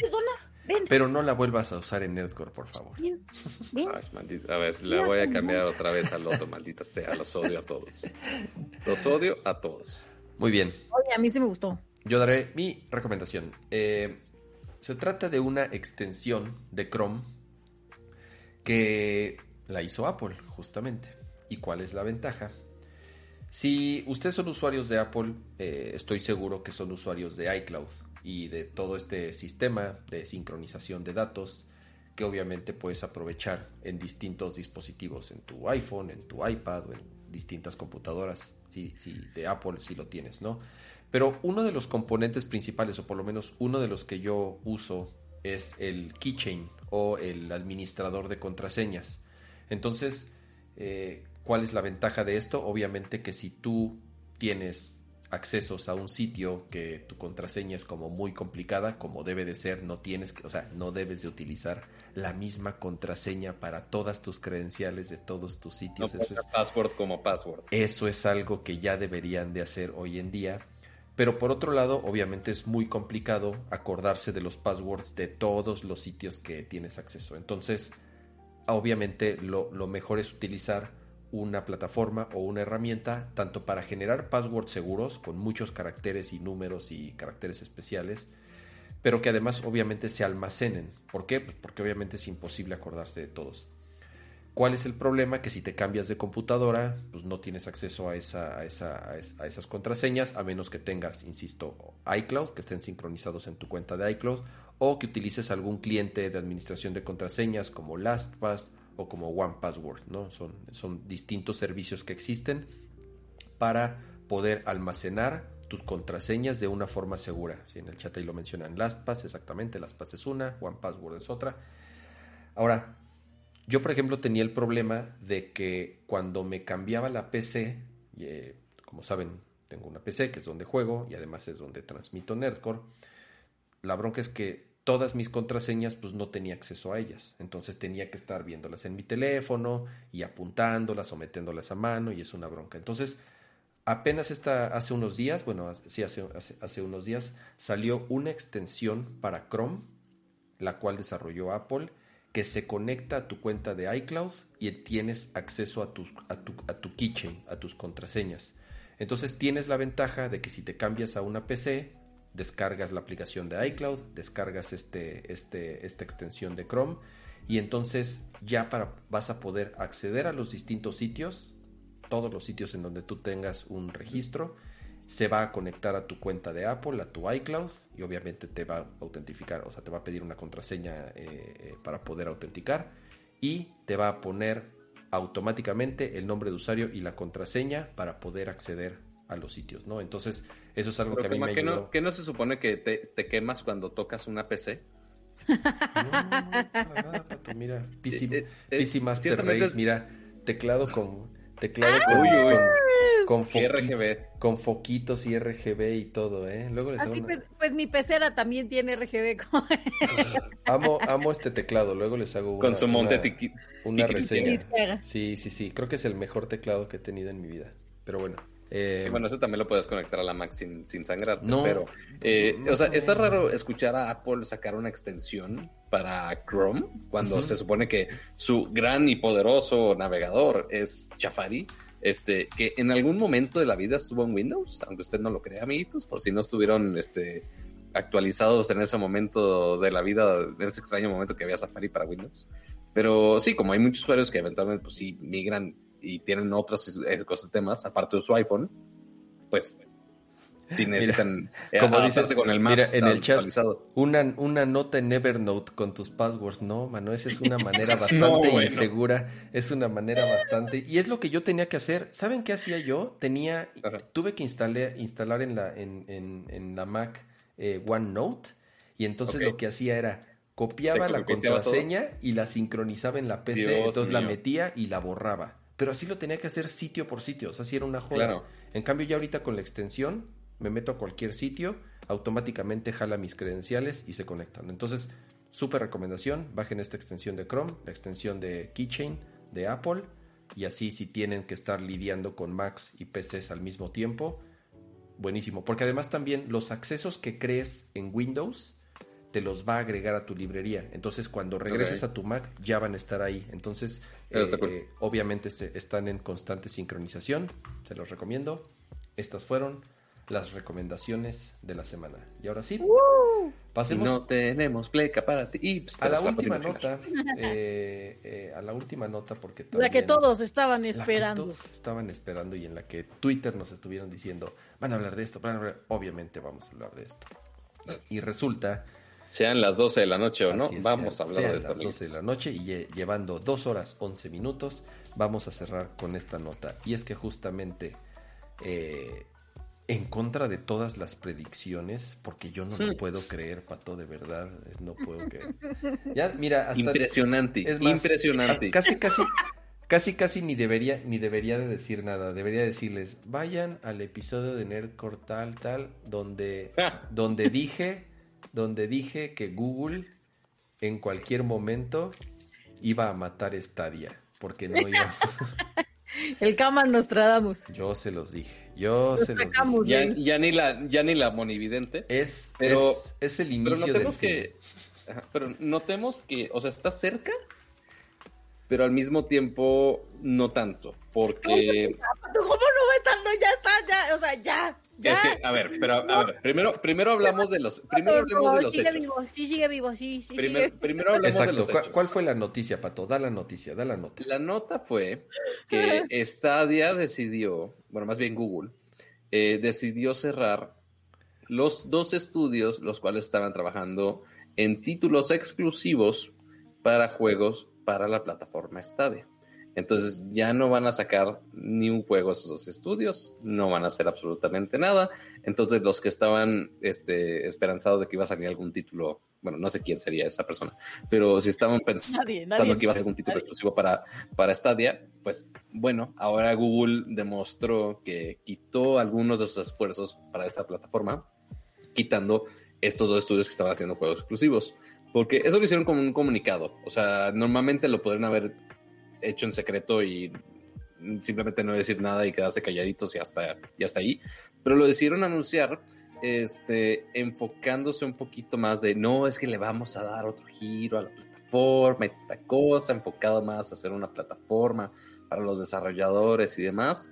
Pero ciertamente como está ahorita Stadia, pues sigue estando eh, pues raro, complicada la situación con su esquema de precios increíblemente extraña y complicada, este, y carísima también. Este, y aparte que nada más está en algunas regiones del mundo.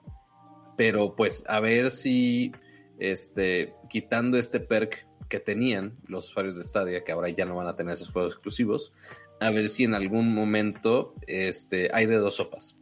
O uno, que pase lo que dice Kama, que de plano esta estrategia no va a funcionar y demás cosas, o que eventualmente Google se pueda adaptar a algo más este, y realmente convertir a Stadia en una plataforma este, aceptable y decente para desarrolladores que puedan desplegar su juego de esta manera. O sea, porque tienen sus integraciones con YouTube y tienen su ecosistema que, o sea, funciona. O sea, a veces, este, pero eh, sí tiene una, o sea, Google tiene una, infraestructura grande para poder hacer grandes cosas. El problema es que como tienen el esquema de su producto actualmente, no es el más indicado, más bien es, totalmente lo opuesto a lo indicado. Este, como lo hemos discutido en innumerables eh, ediciones de Nerdcore, eh, el esquema de estar pagando el servicio, pero aparte pagar el juego por aparte, pensamos que iba a ser como un Netflix de juegos muy tirándole a cómo es Game Pass, que yo creo que es lo más cercano a eso hoy en día. Eh, pero pues fue una basofia y fue una mezcla de cosas raras de querer sacar dinero de parte de Google y no se pudieron poner de acuerdo con los desarrolladores para sacar juegos porque no les cobren tanto. Un, desmadre, la neta. Este, aunque, y, me encanta que en el comunicado presumieron de, ay, sí, este, en Stadia tuvimos este, lanzamientos exitosos como Cyberpunk. Yo de, güey, no te ayudas. Mm, ¿Por, qué? Porque, dices el, el successful launch, el lanzamiento exitoso de Cyberpunk. Güey, eso no es un lanzamiento exitoso. No puedes así despedirte de tus estudios first party para decir, ah, no, a Cyberpunk le fue bien. Güey, no. no te hagas esto, por favor. Pero sí, ciertamente no sorprendió a muchos, ¿no, Dani? Pues es que, ¿qué te digo, Pato? O sea, ya habíamos comentado en, en diversas ocasiones. De hecho, Mafufa quiere comentar aquí el tema, mira. a ver, Mafufa. Ya se escapó. Mafufa, ¿estás decepcionada de Stadia? Tiene que la salir, ahí está el novio afuera, pero ya le dije que no. Ah. Está de bien que no puede salir tarde de su casa. No, pero ya habíamos comentado que, que justo eh, Google siempre nos lo aplicaba, ¿no? Que tiene grandes cosas, grandes planes, grandes ideas, y que de pronto es como, pero solo en esta región y solo en esta colonia, ¿no? O sea, casi casi que lo, lo hace eh, para 20 o 30 personas, ¿no? Y, y eh, solo por dos años hasta que decidamos matar el servicio. Exacto, entonces yo no sé si, si ahorita tengan planes para, como dices, darle otro vuelco a este servicio, para hacerlo a lo mejor un poco más, no quiero decir corporativo, pero a lo mejor sí educativo, o a lo mejor para, como dices, desarrollo de plataformas de distintas categorías que a lo mejor no sean precisamente de, de entretenimiento pero, pero creo que este fue uno de estos proyectos que, pues sí, nació, nació ahí que flaqueando, ¿no? Tenía mucho potencial, tenía grandes ideas, pero como que lo dejaron ahí, o sea, fue como si sacaran el pastel del horno antes de tiempo. O sea, iba a ser un gran pastel, pero se quedó ahí todo sumido y aguado, ¿no? Entonces, eh, creo que Google agarró mucho input, agarró aprendizajes, eh, sobre todo de la categoría de los usuarios o de las expectativas que se tenía hacia ese servicio. Y con eso, ojalá que puedan sacar eh, otra, otra división que pues cumpla más con las expectativas del público o que le den un giro completamente nuevo como tiende a hacerlo Google. no, y, y, tienen mucha presión encima porque, uno, tenemos Xcloud, que ya está desplegando a más regiones del mundo, ya está saliendo de beta, ya está incluido en Game Pass. Después tenemos más competidores eh, como GeForce Now de Nvidia. Está también eh, Luna de Amazon, que como comentábamos, le están apostando mucho a servicios eh, en línea con Amazon Web Services y obviamente Luna también corre con Amazon Web Services, así que sabemos que funciona, al menos tiene una, infraestructura muy buena este, para funcionar bastante bien. Entonces ya están entrando más competidores a este tipo de, servicios de, de, juegos en streaming eh, y Stadia es el único que tiene este esquema totalmente bizarro y raro. Eh, que obviamente no le gustó absolutamente a nadie, eh, y a ver si se pueden adaptar, este, si les cae el coco, si les cae el 20 de, ok, está bien, la cagamos, vamos a, a poner un esquema de persona normal este, y hacer algún deal con los desarrolladores, que yo creo que ese va a ser el mayor problema de cualquier plataforma. Que Microsoft, ok, tiene este, muy buenas palancas, obviamente, con todo el área de Xbox. Este, Nvidia tiene todo el soporte de PC, básicamente.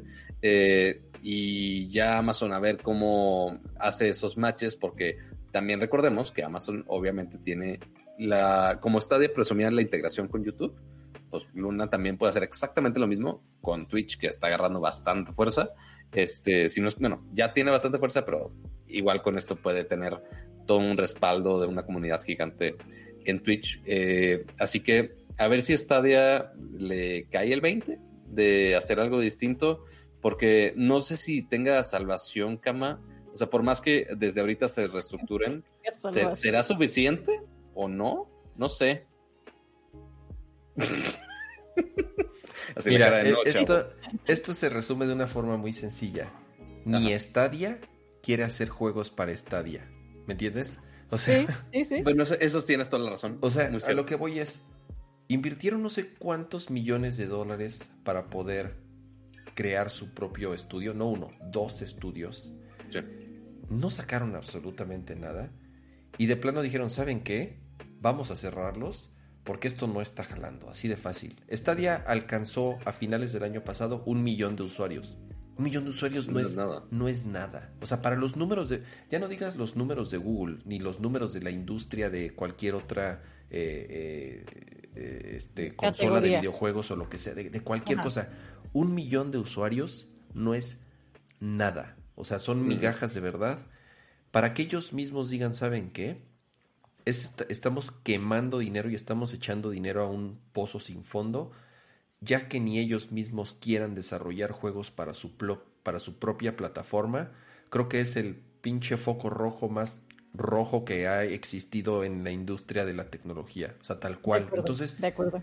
No, no hay forma, no encontraron el modelo de negocio, no encontraron los deals que esperaban con las, con las productoras y con las desarrolladoras para poder acceder a las librerías de juegos. Obviamente nadie les iba a prestar sus juegos a cambio de una renta mensual, porque no va por ahí. O sea, las, las empresas de videojuegos quieren vender sus juegos a precio completo en 60 dólares y, y, no se los iban a dar a cambio de una rentita de 10 dólares al mes, ¿no? Solamente Microsoft puede hacerlo. ¿Por qué? Porque es dueño de esos juegos y, es, y por eso han comprado tantos estudios y por eso han comprado tantas exclusivas ¿Por qué? Pues porque ellos tienen una plataforma ya lo suficientemente robusta y con una cantidad de usuarios bastante alta y considerable y tienen una carrera mucho más larga en, desarrollando consolas de videojuegos y solamente ellos se pueden dar ese lujo, ¿no? Entonces, eh, como tal estrategia de Stadia nunca estuvo clara desde el principio, como dices Pato, nos lo vendieron como que iba a ser el Netflix de videojuegos, ni cerca, o sea, bueno, ni, ni, ni, ni de tantito cerca a eso eh, eh, una estrategia súper extraña en los costos, con dispositivos... Creo que nos hicieron un catfish de plataformas. Súper extraño, o sea, el, hardware interesante, obviamente la infraestructura interesante, obviamente con todo este background que tiene Google, no nada más en, en, tecnología de desarrollo y en servidores y en plataformas, sino también incluso a nivel hardware. Creo que eh, el control con una tecnología eh, novedosa de cómo se conectaba directamente a la nube, no se, o sea, no se conectaba a tu, a, tu pantalla como tal para reducir el lag y todo eso. Pero insisto, eh, en un mercado muy limitado, eh, con una estrategia súper rara, yo lo mencioné en su momento, yo me acuerdo con Akira tuve esa discusión de, de, cuando supimos que Phil Harrison iba a ser el, quien iba a liderar este proyecto.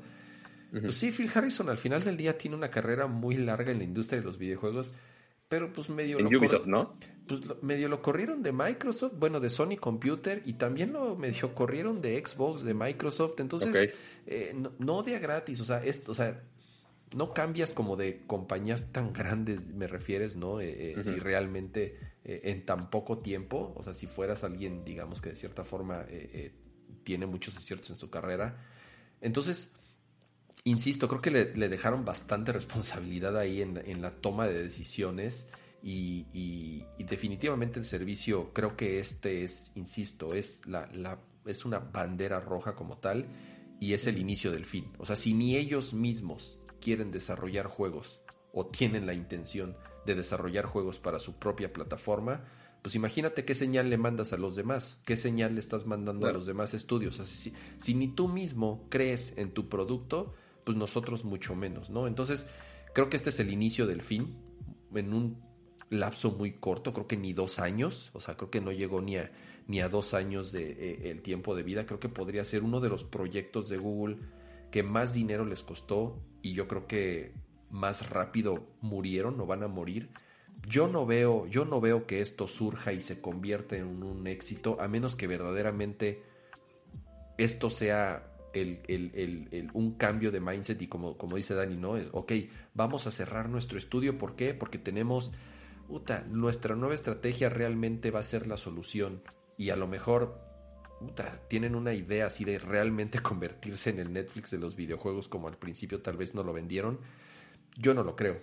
Tal cual, o sea, yo no veo que se puedan levantar de esta, yo no veo que el servicio pueda llegar a competir ya no digas con Nintendo, ni con Microsoft, ni con Sony, pero por lo menos con Amazon, ¿no? Que, que sí trae también una plataforma interesante que viene, que se llama Luna.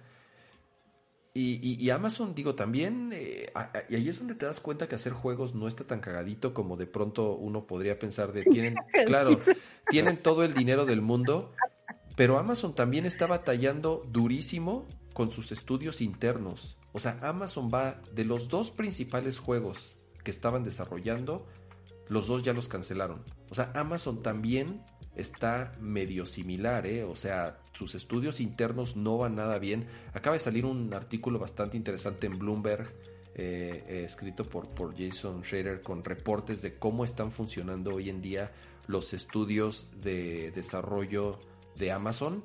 Nada bien, nada bien, insisto, no han sacado ningún juego, ya cancelaron dos juegos que llevaban mucha lana y mucho tiempo invertidos. Es otro de los paquetes, creo que eh, chonchos que le dejan al nuevo CEO. Insisto, ¿no? Estas estrategias de los juegos en la nube y tenemos toda la lana del mundo y tenemos la infraestructura, no es cualquier cosa. Creo que esta es la prueba tal cual de que no es muy fácil entrarle a este medio y que los tres que están ahorita, bueno, los cuatro podríamos decir que es Microsoft, eh, Sony, y Nintendo y en PC, pues las distintas plataformas de PC como pueden ser Steam o la de Ubi, este, todas estas, eh, eh, no es, no, digamos que ya están tan bien posicionadas que, que veo difícil que de pronto llegue así el, el chico nuevo y lo dejen entrar tan fácil. por más lana que tengas y por más experiencia que tengas en otras plataformas, ¿no? Entonces, insisto, eh, ya para cerrarlo, lo veo como el inicio del fin y yo no, yo no veo que en un año, a lo mucho, no, sé cuánto, siga, este, siga Stadia existiendo como, como, como plataforma. Qué triste de veras. Si es que eh, Google es fanático de sacar productos que llaman mucho la atención, que podrían ser de los mejores lanzamientos y gadgets de la vida, pero luego, luego, luego, luego ellos lo tiran al piso y, lo hacen mierda horrible. Yo, yo, yo tal cual lo dije, o sea, para mí, estoy seguro que para Google esto, o sea, Stadia, por más que lo hayan querido vender que no es así, pero para ellos Stadia es un, es, es, es, uno más, o sea, es un huevo más de la canasta de los tres, de los 100 servicios distintos que tienen, o sea, bueno, hoy en día Alphabet, obviamente, ¿no? Alphabet siendo el, el, el padre de todas estas compañías eh, de las cuales pertenece eh, Google y todas las demás eh, divisiones que tienen, para ellos es, es como un servicio más, o sea, como Google Fotos o como Google whatever, y de un día para otro, si no les gusta o si no les es rentable o si no les funcionó, lo matan y les vale madre, o sea, les vale... Y, que nunca vamos a saber en realidad cuál fue el objetivo de lanzarlo desde un inicio, pues, o sea, hay productos que, que de pronto las compañías se aventuran a sacar solamente para obtener información, para obtener datos, para eh, ver cómo se comporta el mercado, para ver si alguien más lo sigue. Eh, no sé, como que hay, eh, no quiero decir que hay una agenda oculta, pero sí hay muchas razones en cuestión de, marketing, de innovación, de incluso a nivel industria, que, que, desconocemos como, pues, como consumidores regulares, ¿no? Porque por más comunicados que saquen las empresas, nunca nos van a decir de bueno, la verdad es que este producto solo lo sacamos para ver qué tanto de nuestro público era gamer. No sé, estoy inventando una barra basada. Obviamente tienen esos datos, ¿no? Pero, pero vaya, ellos deben de saber cuál era el objetivo principal de lanzar esta plataforma, de por qué quisieron eh, arriesgarse o por qué quisieron sobrevenderla como lo hicieron. Y ahorita pues también tienen sus motivos para, pues para ya matarla, que si bien yo creo que sí les afectó todo lo que está pasando a nivel global, o sea, ya terminó de darles como, pues fue la gota que derramó el vaso eh, creo que también tienen ahí como, como estas razones de decir, pues no pasa nada, o sea, lo sacamos para algo, seguramente consiguieron ese algo y pues ya, o sea, ellos están tranquilos como siempre, pues ni les va a dar ni les va a quitar, eh, a lo mejor hoy sí, pero dentro de 5 o 10 años no creo que este sea un golpe que digan, ay, es que por culpa del proyecto de Stadia nos quedamos en la calle. No. Malditos sean los fondos transparentes, cámara. Pero este, solo para que tengan. Es un, es un, muy bueno. es un setting que, que, déjame ver si lo puedo. Déjame ver si lo puedo. A ver, se puede, pero mientras les explico. arreglar. O sea, solo para que tengan perspectiva de cómo es Google matando servicios, alguien tuvo que hacer este sitio que se llama Killed by Google. O sea, que lo mató Google. Cualquier cosa que mató Google. Sí, ya y en donde aquí, aquí es un listado de más de 224 productos que ha matado Google en todo este tiempo. Inclusive tiene una seccioncita arriba que es los que ya planean matar este año. Este, o sea, ahí? Eh, o sea, nada, más para que los que están así en la guillotina, como lo ponen aquí en el grafiquito, los Google Chrome Maps en junio de 2022, o sea, ya tienen planeados muertes para el 2022. Este Android Things también va a morir. AngularJS en 2021. Google Hangouts también muere en junio de 2021. Este, para cambiarse a Google Meet. Expeditions, que estaba en Google Maps, en Cardboard. Este, Daydream, el visor este, de realidad virtual también ya murió. Tour Creator, Poly, le va a dar velocidad. De matar Loon, el proyecto de los globos de conexión Wi-Fi en zonas remotas, también lo acaban de matar. O sea, han, han, matado este, Google Wi-Fi también hace este, algunos, creo que fue años, meses, ya no sé. Este, Google Play Música, también que acaba de llegar un servicio de, digo, un correo de te vamos a quitar toda la información, la vamos a borrar a la mierda. Fue de, bueno, está de, ok. Ajá, o sea, hay un montón de servicios que pintan a que eran algo muy bueno. Este, pero pues sí, Google ha matado cosas muy raras. O sea, Material Team Editor, o sea, el sistema para este, hacer aplicaciones con el, el Material Design que ellos hicieron, ya no puedes usarlos como de güey por Google Station igual hace dos, ya hace un año justo este, One Today, o sea, hay muchísimos servicios que, o sea, hasta lloro de repente, es como de, güey, había cosas muy buenas. Y, ¿Por qué lo hicieron así? Y, ahí va a estar, creo que, insisto, ¿no? Ahí está el, panteón de todo lo que ha eh, matado Google. Ahí va a estar, ahí, va a estar Stadia. O sea, de verdad, te digo, no se tientan el corazón, digo, por algo están en donde están y con, con todo derecho se lo han ganado. Notemos que YouTube Gaming murió hace un año. Pero si no les funciona, YouTube Gaming, ¿cuánta lana le metieron? ¿Cuánto dinero se gastaron en contratar, eh, en traerse este, usuarios famosos de otras plataformas? para darles, o sea, para darles cuello de Pero bueno, sí, ahora sí que, eh, eh, de nuevo, y, se los dije tal cual, o sea, no, no se van a tentar el corazón cuando sea momento de matar Stadia si no les funciona. Y creo que ya se están dando cuenta, digo, tal cual, la prueba inmediata es que pues, cerraron sus estudios de desarrollo, no van a hacer juegos para su propia plataforma. Y pues bueno, ¿no? Eh, yo creo que en, cuestión de meses vamos a ver aquí en esta bonita lista a, Google Stadia. Qué triste, de veras. Así es. Y... Está bien, está bien, así les va a dar tiempo de seguir pensando en otras cosas para que los hagan otras compañías y así sucesivamente. Mm. Así es. que otras compañías lo hagan bien. Y con esto... Pues es que sí, porque muchas veces sirve como de benchmark, ¿no? O sea, yo me los imagino como este restaurante que dice comida internacional, ¿no? Y entonces de repente una semana dice, voy a hacer el mejor este sushi del mundo y saca así un sushi con mango, carnitas y salsa verde, no lo sé. Y ese, entonces fue así como, oye, estaba riquísimo ese sushi, ¿qué pasó? No, ya lo dejamos de hacer porque ahora vamos a hacer uno nuevo y ahora van a ser enchiladas, entonces nos vamos a centrar en enchiladas. Pero mientras tanto ya le dieron como pie a otra compañía que diga, ese sushi me gustó, ahora yo lo voy a hacer mejor. Y entonces salen nuevos productos de diferentes compañías, de la competencia o de lo que quieran. Y, este, y tenemos mejores servicios, como eh, más, eh, bueno, con gente más especializada, más enfocada en ese proyecto en particular, que a lo mejor la gente de Google que tiene 300 miles de millones de proyectos. Entonces, creo que ellos ya tienen presupuestado que a lo mejor hay ciertos proyectos que van a sacar y que van a dejar vivos 3, 5, 10 años y luego van a retirar eh, por funciones que, que ellos conocerán pero no creo que esto necesariamente indique que, ay, Google se está viniendo abajo, Google ya va a desaparecer. No, creo que lo tienen súper presupuestado y van a seguir haciéndolo eh, como lo han hecho eh, en el futuro. O sea, van a seguir sacando proyectos y quitándolos a su placer. Sí, pues, o sea, les ha, les ha funcionado, o sea, a cueste de muchos servicios y a muchos usuarios que han quedado decepcionados de que matan muchos productos. Este, o sea, por ejemplo, un, un ejemplo que vi hace poco que dije, oye, pero esto que no lo tenía Google, este, y un dispositivo que ellos tenían que se llama Google Clips, que era una pequeña camarita este, que eh, funcionaba con inteligencia artificial. Entonces, automáticamente detectaba dónde tomar la foto y te, te tomaba fotos por ti. O sea, tú, tú, no le picabas que tomara la foto, sino que automáticamente hacía todo y seleccionaba una escena que podía ser útil.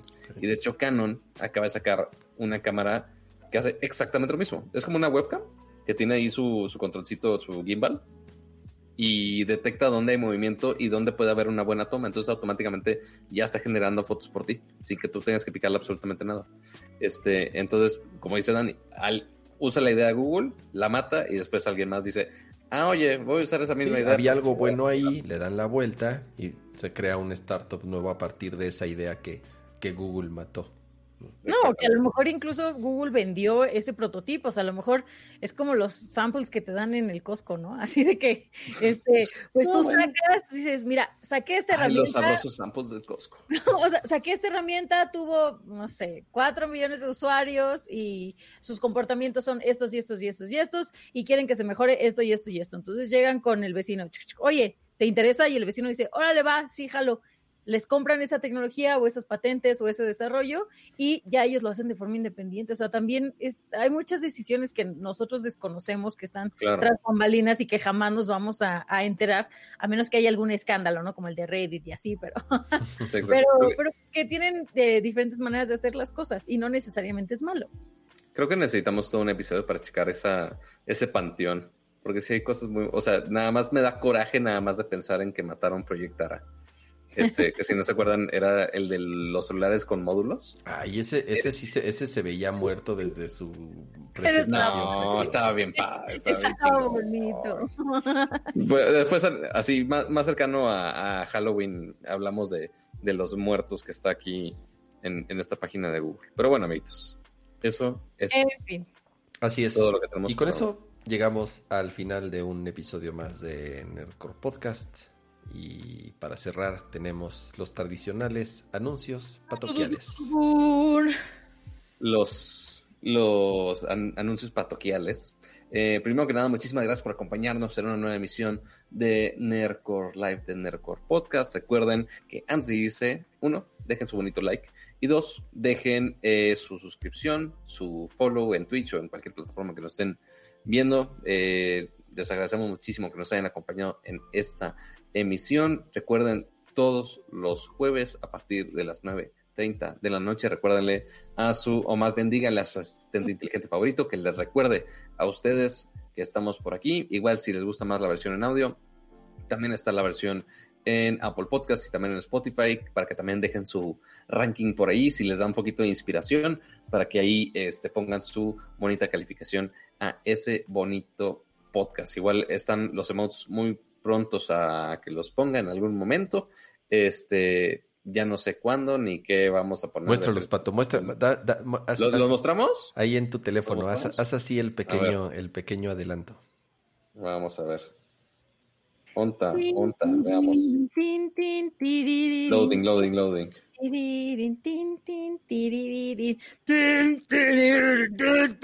Miren, ahí está. Ahí, ahí, están algunas caritas. Para los que nos escuchan sin el video, ne- necesitan verlo, amiguitos, porque si no está cabrón.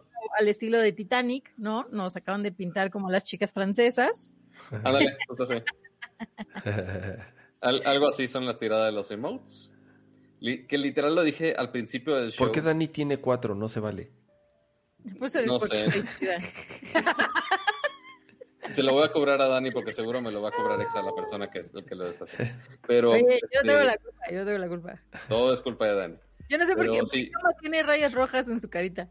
Porque, no sé si te acuerdas, es- esas animaciones, de hecho esas caritas ya las habíamos visto. Porque eh, en algún momento hizo el meme de que Kama se baña con la sangre de sus enemigos.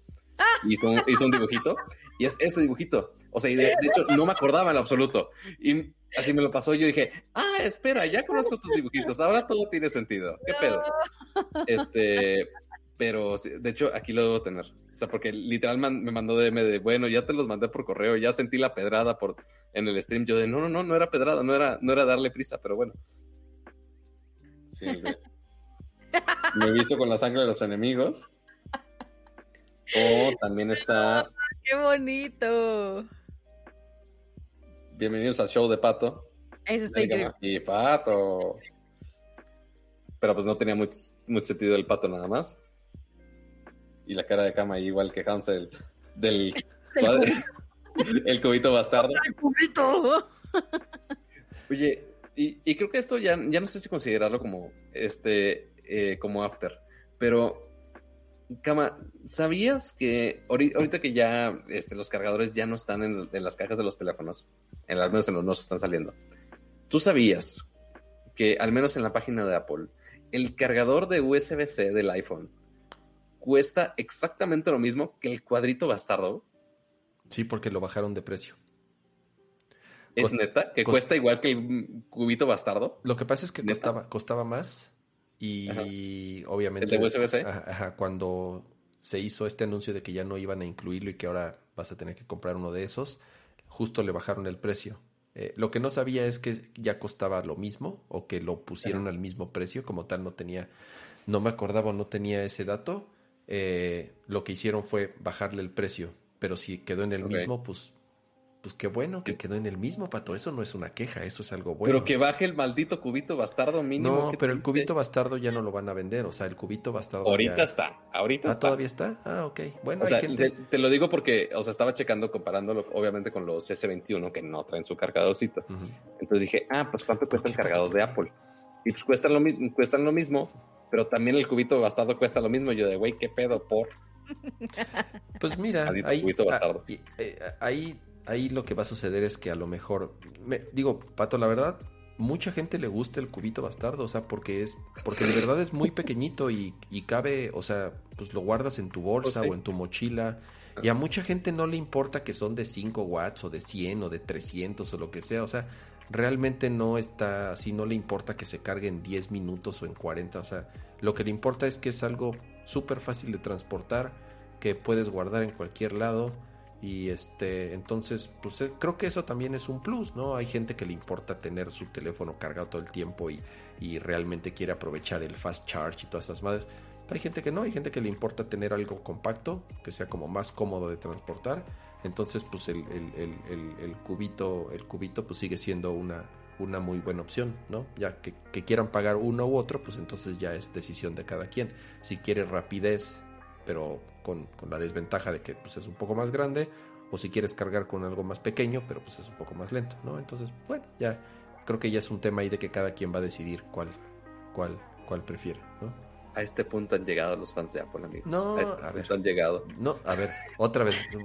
Que, des- que, que- que no diga que es caro, ya sé que es caro. Cargador de, cargador de Está 5 caro, watts, el cubito caro, bastardo, pero- 19 pero es- dólares. pero es el cargador mismo de tema de 20 siempre. watts de USB-C, 19 discutir, dólares. Discutir sea, temas, por discutir temas de precio de Apple no tiene sentido, porque siempre es lo mismo, siempre ya sabemos que es caro, o sea, no vamos a llegar Maldita a nada sea. nunca con ese tema. Entonces, este, sigue con, síguete, ya, ya acabaste, pato. Maldito. Muchas gracias. Memes, memes. ¿Hay memes? ¿Hay Ah, no memes? A ver, Dani, sí, sí. A ver, ¿tienes ahí memes para pongan memes. A ver. a ver, porque les dijimos del inicio del show que el show se trata también de que ustedes estén interactuando con nosotros, que estén haciendo bonitos memes. Así que vamos a abrir el pato teléfono para ver qué memes hay por ahí. Yo ¿Qué memes tenemos por aquí? A ver, es que ahorita está Dani en cuadro, pero si tú ya los tienes, ¿quién, quién, el, a ver. No los tengo ahí en la mano, a ver, los estoy checando. A ver, a ver, Dice, mi privacidad al ver... Ay, ya no se ve nada. Ya, ahí está, ahí está, ahí está. Dice, mi privacidad al ver eh, que Dani obtuvo donas al instante. permitir, permitir Qué mal. ¡Qué bonito! Eh, ah, ahí está otro, ahí está el de cama, el de cama. A ver, cama. ¿Cuál, cuál? Cambia la mía. Cambia mi toma. A ver. Cambia mi toma. Ahí está. No, ah, a ver, ah, el reflejo. ¿Qué dice? si te lo quieres chingar. el ladroncito robándose el video de Twitter. Claro, tiene caro. A ver, Pato, ¿tú tienes uno ahí o qué? Ah, ¿no? ¿Era el mismo? Pues era el mismo, era el mismo y no me pelaste, pero mira, es el, es el último de hoy. A ver, ponlo. A ver, ya sí tengo la pantalla de carrota. Ya estás en cuatro. Auto-rotate. Auto-rotate. ¿Y ustedes qué son? Ustedes son Team Kong o Team Godzilla. Yo toda triste con mi playera de, El episodio pasado que no la pelamos. Sí, sí, ya te vimos. Ya, sí, de, sí, Dani, ya vimos tu playera, ya. Sí, ya, siéntate. Qué bueno, esa fue la sección de memes del día, amiguitos. Memes del día. Dani, muchas gracias por acompañarnos en una emisión más. Muchas gracias a ustedes, creo que fue un muy buen episodio. Recuerden mandarnos eh, de qué temas les gustaría que habláramos, si ven alguna noticia, etiquetarnos en arroba nerdcore podcast, ya sea en Instagram o en Twitter. Y también, pues, eh, si hay tips que quieren saber de algún tema en particular, mándenos para nosotros sacar algún, algún hack o algo así padre. Y pues también poner ustedes sus recomendaciones de series para nosotros, o de películas, o de canciones, o, de videojuegos y demás. Entonces, muchas gracias por estar aquí una semana más y nos vemos el siguiente jueves. Muchos, muchos, muchos besucos. Lávense las manos, usen el gel antibacterial, usen su cubrebocas y quédense en casa. Muchas gracias, Dani. Y pues de nuevo, agradecer obviamente ustedes por, por este episodio, a los que nos acompañaron hoy en esta transmisión en vivo, a los que participaron en el chat. Muchas gracias a Bombi Band, a nuestros invitados. Eh, compren su disco, la verdad son súper talentosos. Este, eh, de nuevo agradecer que nos hayan acompañado en esta edición de Nerdcore Live. Nos vemos la próxima semana. Cuídense mucho. Si no tienen que salir a nada, no salgan.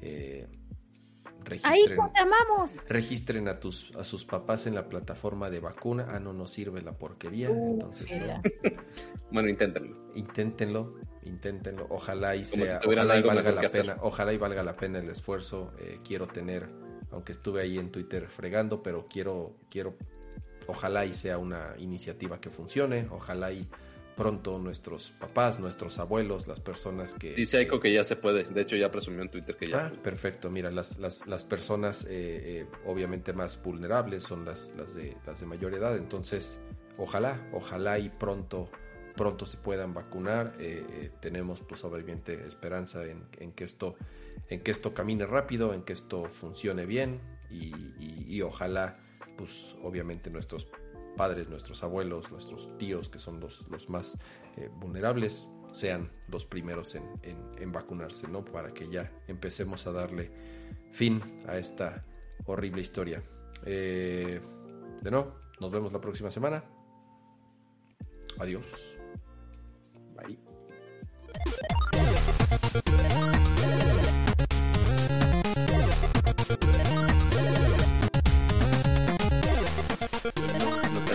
Salida porque el César